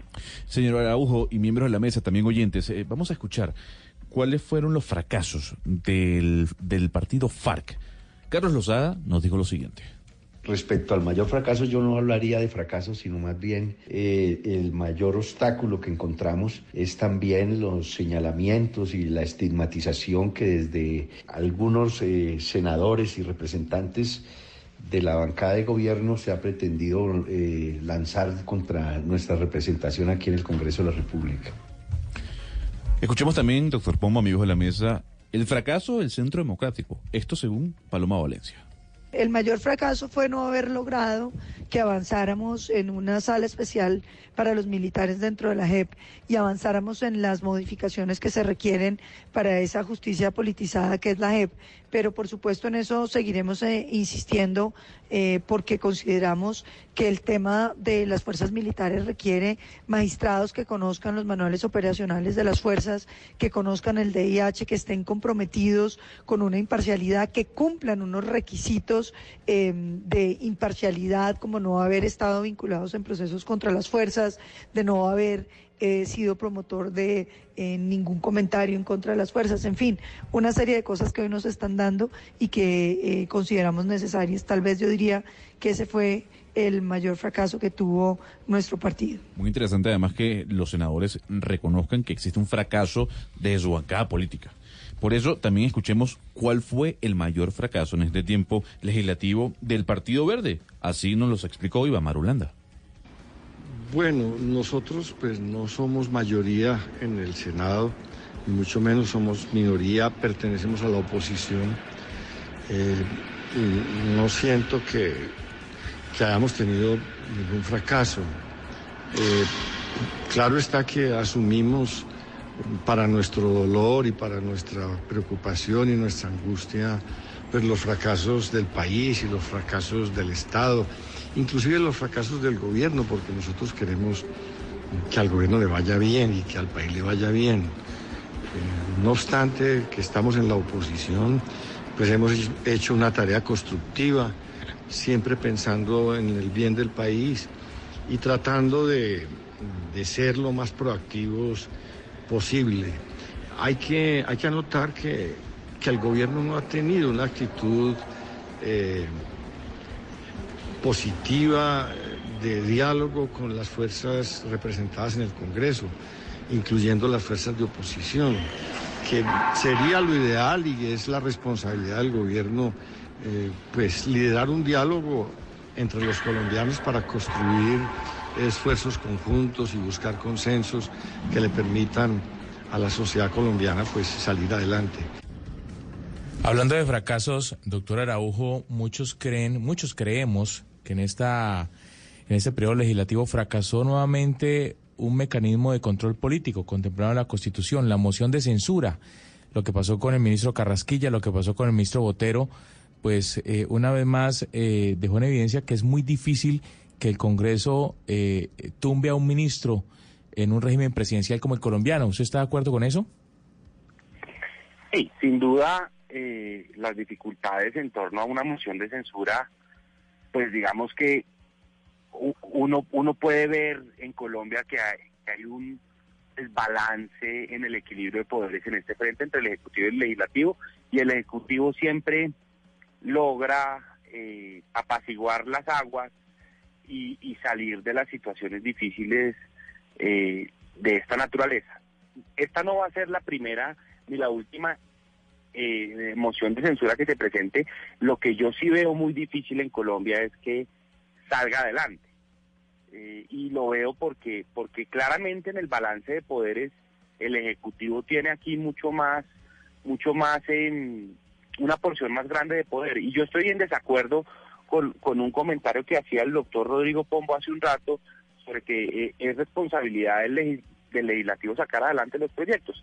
Eso es verdad en un régimen parlamentario, pero en un régimen presidencial como el nuestro, donde hay tanta incidencia del Ejecutivo en, la manera como el Congreso opera, eh, pues claramente están acostumbrados a que el liderazgo lo lleve eh, el Ejecutivo. Entonces, en la práctica y en las reglas informales que se dan en torno a la a las conversaciones sobre los proyectos de ley, porque hay reglas formales que están en la ley quinta y hay reglas informales que es la manera como se procede. Eh, claramente en Colombia, pues lo que está pasando es que eh, el Ejecutivo no está liderando los grandes temas como debió haber hecho con, el, con, los proyectos relacionados a la, a la, a la corrupción. Señor Araujo, con cierta frecuencia y en especial cuando ocurren eventos como, como el que ha ocurrido esta semana o el que ocurrió ayer, eh, se revive la propuesta de disminuir el número de congresistas o, o disminuir el tamaño, el tamaño del Congreso eh, en general. ¿Qué tan beneficioso o qué tan perjudicial es y qué modelos del mundo podríamos mirar para darnos cuenta, eh, es decir, como ejemplo de lo que usted nos responda si sí o si no es conveniente? Yo no soy amigo de, de las reformas institucionales que acaban con, con los poderes públicos. Y creo que la subrepresentación política o la sobrerepresentación política tampoco es beneficiosa en un país como el nuestro. Aquí hace mucho tiempo se debieron haber ajustado el número de curules en el Congreso porque hay ciudades que están subrepresentadas eh, en, en, la Cámara de Representantes, por ejemplo, pero se ha decidido no hacer una modificación en ese frente. Yo creo que el gran problema de Colombia es que eh, en materia política en esos frentes pues seguimos viviendo en una sociedad que es excesivamente centralizada y el descentralismo administrativo de la Constitución del 91 que trató de implementar pues nunca se logró eh, sacar adelante y eso influye relaciones incluso como la relación entre el Ejecutivo y la del legislativo para el trámite de proyectos. Yo creo que más que pensar en disminuir cámaras o disminuir eh, o que el Congreso sea unicameral o, otra, hay que profundizar la descentralización no solamente administrativa en Colombia, sino política, y que las decisiones las puedan tomar, que todas las decisiones no se tomen en el Congreso o por un ministro o por un presidente. No, Aquí los alcaldes tendrían, digamos, esta sería una sociedad mucho más equilibrada si las, sociedad, las ciudades y los departamentos pudieran ejercer mayor poder de decisión sobre los distintos temas. Y que también trabajaron. y que también trabajaron, doctor Araujo. Araujo. Eh, estamos conversando con Gonzalo Araujo, consultor de asuntos políticos y política pública, politólogo de la Javeriana. Eh, él se hace llamar traductor, otros lo llaman lobistas. Seguimos escuchando, en este caso, a los representantes de los partidos políticos y vamos a escuchar ¿Qué nos tiene que decir Mauricio Gómez, senador del Partido Liberal, en cuanto al fracaso de esta bancada durante este periodo de sesiones eh, legislativas? Nuestro mayor fracaso dentro de la discusión del plan de desarrollo, nos opusimos al cobro de un arancel del 37.9 a la importación de confecciones y otro al 10% al valor del, del textil, buscando evitarle gastos al bolsillo de los colombianos y a su vez mantener la producción de este sector en la economía pero finalmente quedó establecido.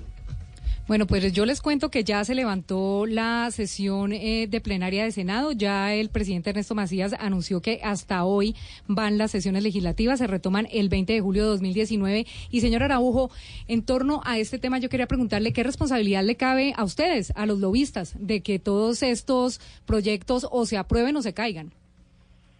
Yo creo que, digamos, todas las personas que tenemos algún tipo de incidencia en las políticas públicas tenemos responsabilidad sobre lo que está pasando y sobre el futuro de la sociedad. Eh, en eso, digamos, eh, pues uno uno tiene que ser uno tiene que ser responsable en la manera como eh, el trabajo que uno está adelantando no afecte precisamente eh, el interés general y, eso no, digamos, no se, no se, no se, no se contrapongan ese tipo de intereses. Entonces, pues cada quien de las personas que de una u otra manera incidimos en política pública, sin lugar a duda, tenemos un grado de responsabilidad sobre lo que pasa en los distintos frentes del país eh, y pues habrá quienes en ese frente somos más responsables que otros eh, en, la materia, pero pero yo estoy de acuerdo que digamos y al país pues le hace falta que se tramite un proyecto de ley sobre sobre sobre la manera como se debe ejercer el cabildeo o el lobby en, en, Colombia, que es ese de, esos proyectos que tantas veces se ha caído en el Congreso y que no ha salido adelante. Venga, pero ya que estamos hablando, doctor Araujo, de responsabilidades, yo quiero volver sobre una respuesta que usted nos dio en esa entrevista. Usted hablaba, por ejemplo, que tenemos que empezar a entender que hubo un cambio en la cultura del relacionamiento entre el Ejecutivo y el Legislativo. Le pregunto, dentro de ese cambio, o no será que dentro de ese cambio, pues existe la posibilidad de que el Ejecutivo, a través del presidente y sobre todo del ministro de Gobierno, el ministro del Interior, no tenga tanta incidencia, tanto poder y tanto direccionamiento de las políticas públicas que le son propias del Congreso? Pues si esa es una decisión política que toma el gobierno y la sociedad, digamos, la entiende así, a mí no me parece que esté mal. Eh, lo que lo que creo es que para esos procesos pues se necesita liderazgo y se necesita también explicarle a la sociedad de mejor manera cómo están puestas las cargas. Sí, pero es que, perdóneme, profesor, lo interrumpo, qué pena, pero es que usted nos hablaba de que es que esto ya es un hecho, es decir, hubo un cambio de la cultura del relacionamiento entre el Ejecutivo y el Ejecutivo, y si hay un cambio, pues eso significará que trae algunas consecuencias, como por ejemplo, digo yo, que la ministra de Gobierno no sea la que mande la parada sobre el destino y la suerte de la agenda legislativa del Congreso, que los congresistas también asuman sus responsabilidades. Pero ese mensaje pues no, está del todo claro eh, y ese mensaje la sociedad, digamos, no lo ha incorporado como una manera en la que entiende se relaciona el Ejecutivo y el Legislativo. Vamos a escuchar. No olvidemos, no olvidemos, no olvidemos que antes, digamos, estábamos acostumbrados a las aplanadoras.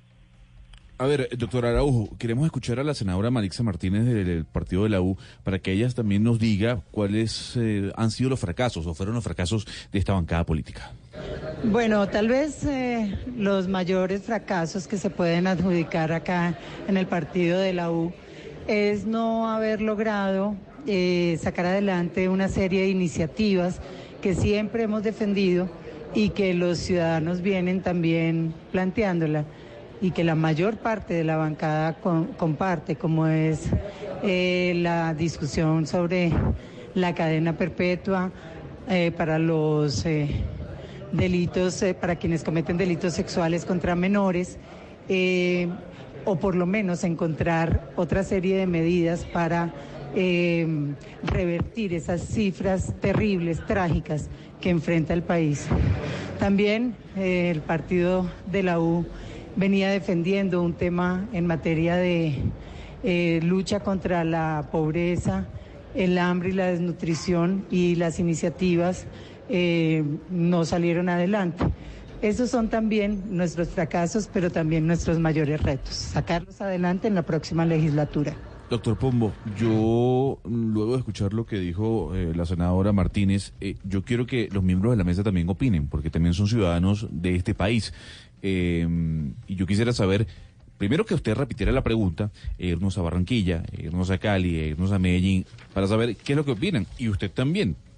Bueno, pues hemos venido preguntando cuál partido político ha mostrado, según su criterio, el mejor desempeño legislativo y por qué. Ana Cristina, Medellín. Pues eh, yo pienso que en esta eh, legislatura que se cierra no hubo ningún eh, partido que le diera la altura al momento histórico que está viviendo el país, porque estamos viviendo un momento de transición después de, de un proceso de paz. Y quiero hacer un paréntesis, y este paréntesis es sobre el papel de las FARC. Hay que tener en cuenta que el partido FARC entra como un partido joven sin experiencia en el Senado, es decir, no tiene, no tiene el conocimiento de cómo funciona el Senado perdón, entonces no se le puede pedir que tenga la misma habilidad o que tenga la misma eh, propiedad dentro del legislativo que tiene, por ejemplo, el Partido Liberal o el Partido Conservador. ¿Por qué? Porque ellos ya tienen ese ejercicio desde hace muchos años. No quiere decir que los vamos a excusar el resto de la vida, pero sí que esta es eh, su primera incursión y que no es solamente la falta de experiencia, sino que también hay que entender que uno legislar mientras le están matando los desmovilizados afuera, pues también así las cosas se ponen muy de para arriba. A ver, entonces la FARC, ¿no, doctor Pombo, para Anita? No, no, no, no, dijo que no, No, que no. ninguno había Claro. estado a la talla. Y salió en Ninguno. defensa, eh, exacto, y salió en defensa de la FARC. Yo simplemente diría, Ana Cristina, que eh, parafraseando a las propias FARC, ellos se han definido desde siempre como una organización política, que ellos nunca fueron genocidas, que ellos nunca fueron terroristas, que siempre habían ejercido la política por otros medios y ahora no podemos decir que como simplemente llevan el primer año de legislativas, entonces no tenían ni idea de hacer política. No, el que come guayabas, come gusanos, se la va con toda. Si usted está diciendo que usted era desde hace 50 años un actor político, ahora no venga a decir que es un novato, que es un neófito en asuntos políticos y que por eso no presenta en Cámara de Representantes ningún proyecto de ley. Hugo Mario, en Cali. No, yo no meto las manos al, al fuego por ninguno de los partidos, eh, Gonzalo. Para mí este fue un pésimo periodo legislativo. Los partidos que hacen parte de la bancada de gobierno fracasaron en los eh, temas de control político, fracasaron en muchas iniciativas, dejaron hundir los- las objeciones a la JEP. Por supuesto, muchos no estábamos de acuerdo con esas objeciones. Eh, el discurso uribista concentrado también en el Congreso en los ataques a las FARC, al proceso de paz. La oposición no hizo mayor cosa salvo intentar pasar este proyecto anticorrupción o por lo menos el punto que tumbaba la casa por cárcel como lo hizo Angélica Lozano y otros congresistas de los verdes, pero mm, no, no hubo tampoco ningún eh, congresista destacado en la oposición, ni siquiera el profesor Mocus, que era una gran esperanza y que recibió una gran votación, finalmente terminó bajándose los pantalones, cosa que ya había hecho eh, durante su, su desempeño como rector de la Universidad, Universidad Nacional de Colombia, eh, pero no, no, no pasó nada con el profesor Mocus ni con muchos de los congresistas que eran la gran esperanza porque eran eh, realmente parte de la renovación del Congreso. Esperemos a ver qué pasa en la próxima eh, agenda legislativa, pero esta muy pobre. Don Oscar Montes, en Barranquilla. Eh, Gonzalo, resalto el trabajo de la, de la oposición. Yo creo que el control político es muy válido en un Congreso, en un sistema democrático. Hay que darle garantías. Evitar goles también hace parte del sistema democrático y la oposición está también para eso. No necesariamente tiene que presentar leyes para sacarlas adelante. Me parece que eso es importante. Y lo otro, quiero destacar algo y resaltarlo. El papel de los ministros. Yo creo que los ministros de, este gobierno, todos se rajaron. Y, la, y, la, y la cereza que le faltaba el pastel lo puso la ministra del Interior. ¿Cómo así que ella no sabía quién era el conciliador del doctor Gabriel Vallejo? Lo mandó a hablar con el doctor Barón Cotrino a conciliar un proyecto de ley del que no tenía ni idea y terminó hundiéndose el proyecto anticorrupción. De tal manera que la doctora Nancy Patricia Gutiérrez es imposible que no conozca eh, los componentes del, del- del Congreso y que no conozca quiénes eran los conciliadores de semejante ley. A mí me parece que esa cereza eh, terminó adornando el pastel de, lo, de la manera tan deficiente, por no decir mediocre, del gabinete en el Congreso. Abogado Rodrigo Pombo. Mire, yo sí me la juego y me la juego por un partido que seguramente a ustedes les causará extrañeza, pero Cambio me la juego por no, no, me la juego por los verdes. Y no solo por, porque yo, su- yo, digamos yo parto del supuesto que eh, el, al Congreso no se le puede medir por la cantidad de leyes que produzca. De hecho, yo como abogado les pediría el favor que no produzcan más leyes, por favor. Eso sería un gran indicador. Pero la forma como se abordan los debates, la forma como se están conectando con los ciudadanos, el respeto y la altura intelectual de sus argumentos me lleva a decir que el Partido Verde se ha desempeñado de manera adecuada en el Congreso de la República. Muchísimas gracias. Entonces, luego de la opinión de cada uno de los miembros de la mesa, Gonzalo Araujo, consultor en asuntos públicos y política pública, politólogo, lobista o traductor, como usted lo quiere llamar. Señor Araujo, gracias por estar con nosotros en Mañanas Blue. A ustedes muchas gracias por la invitación a este interesante programa. Muchísimas gracias a usted por atendernos. Lo cierto del caso, doctor Pombo, es que hay que dar, un- elevar la altura del debate. Eso, eso es importantísimo. Uno, las modales, los modales democráticos y dos, la calidad del argumento. Eso en sí mismo es muy valioso. 12.56, eh, ya casi de la tarde, o sí de la tarde, y en cuestión de segundos, en cuestión de segundos le voy a presentar un podcast. ¿Sabe lo que es un podcast? Sí, sí, pues, pues hemos hablado hasta eso sí sé, Ah, bueno, tampoco, pues. hem- hemos hablado, hemos hablado mucho de los podcasts, de lo que va a generar este mercado y lo que está generando en el planeta. Y nosotros tenemos nuestro propio podcast. De historias únicas. Una narrativa diferente de los hechos, entre voces y sonidos que ambientan una realidad. De uno de los hombres más ricos de los Estados Unidos, Mario Gabelli, They will be increasingly volatile, but the question is, is the business good? Hasta Antonio Solá, el creador del Presidentes, asesor político de Mariano Rajoy, Felipe Calderón, Vicente Fox y Otto Pérez Molina. Toda la campaña electoral de un candidato de un partido es la figura de estratega.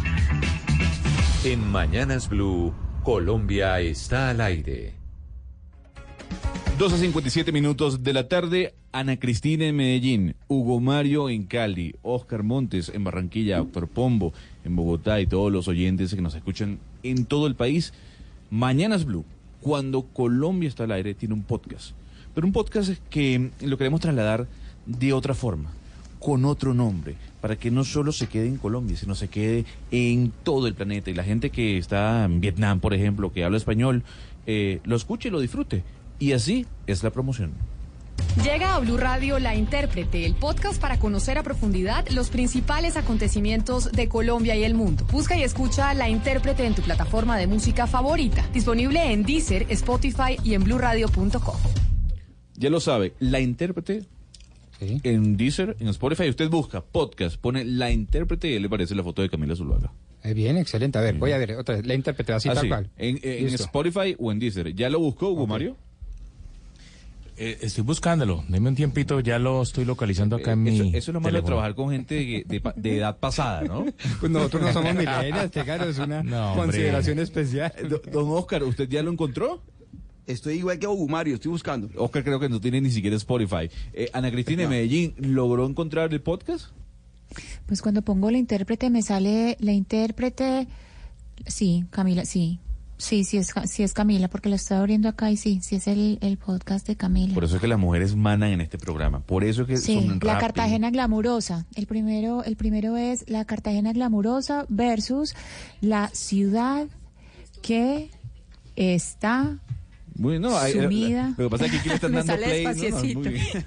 Ya la ver. encontré y se me prendió, qué pena. sumida en una crisis política. Doctor Pombo, Sí. tenemos que cerrar el programa el día de hoy, además con el día 23. Diana, Sí, día señor. 23 Día 23. de la situación que se vive en Villavicencio. Sí, día 23 en que la gobernación del Meta no nos da respuesta de qué va a pasar con el Hospital Departamental de Villavicencio y con el equipo de oncología que quedó debiendo a Lanjar. Doctor Pombo, ¿hasta qué día va a llegar esto? Saque- saquemos la polla. Ya que hablamos de Toy Story, ojalá que no sea como dice Buzz Lightyear hasta el infinito y más allá. Es lo único que yo espero. 12.59 minutos eh, ya de la tarde, los dejamos con nuestros compañeros de Meridiano Blue. Ya lo sabe, la intérprete del podcast de este programa en Deezer y en Spotify. Feliz tarde. Colombia está al aire. Esta es Blue Radio. En Bogotá, 89.9 FM. En Medellín, 97.9 FM. En Cali, 91.5 FM. En Barranquilla, 100.1 FM. En Cartagena, 1090 AM. En Bucaramanga, 960 AM.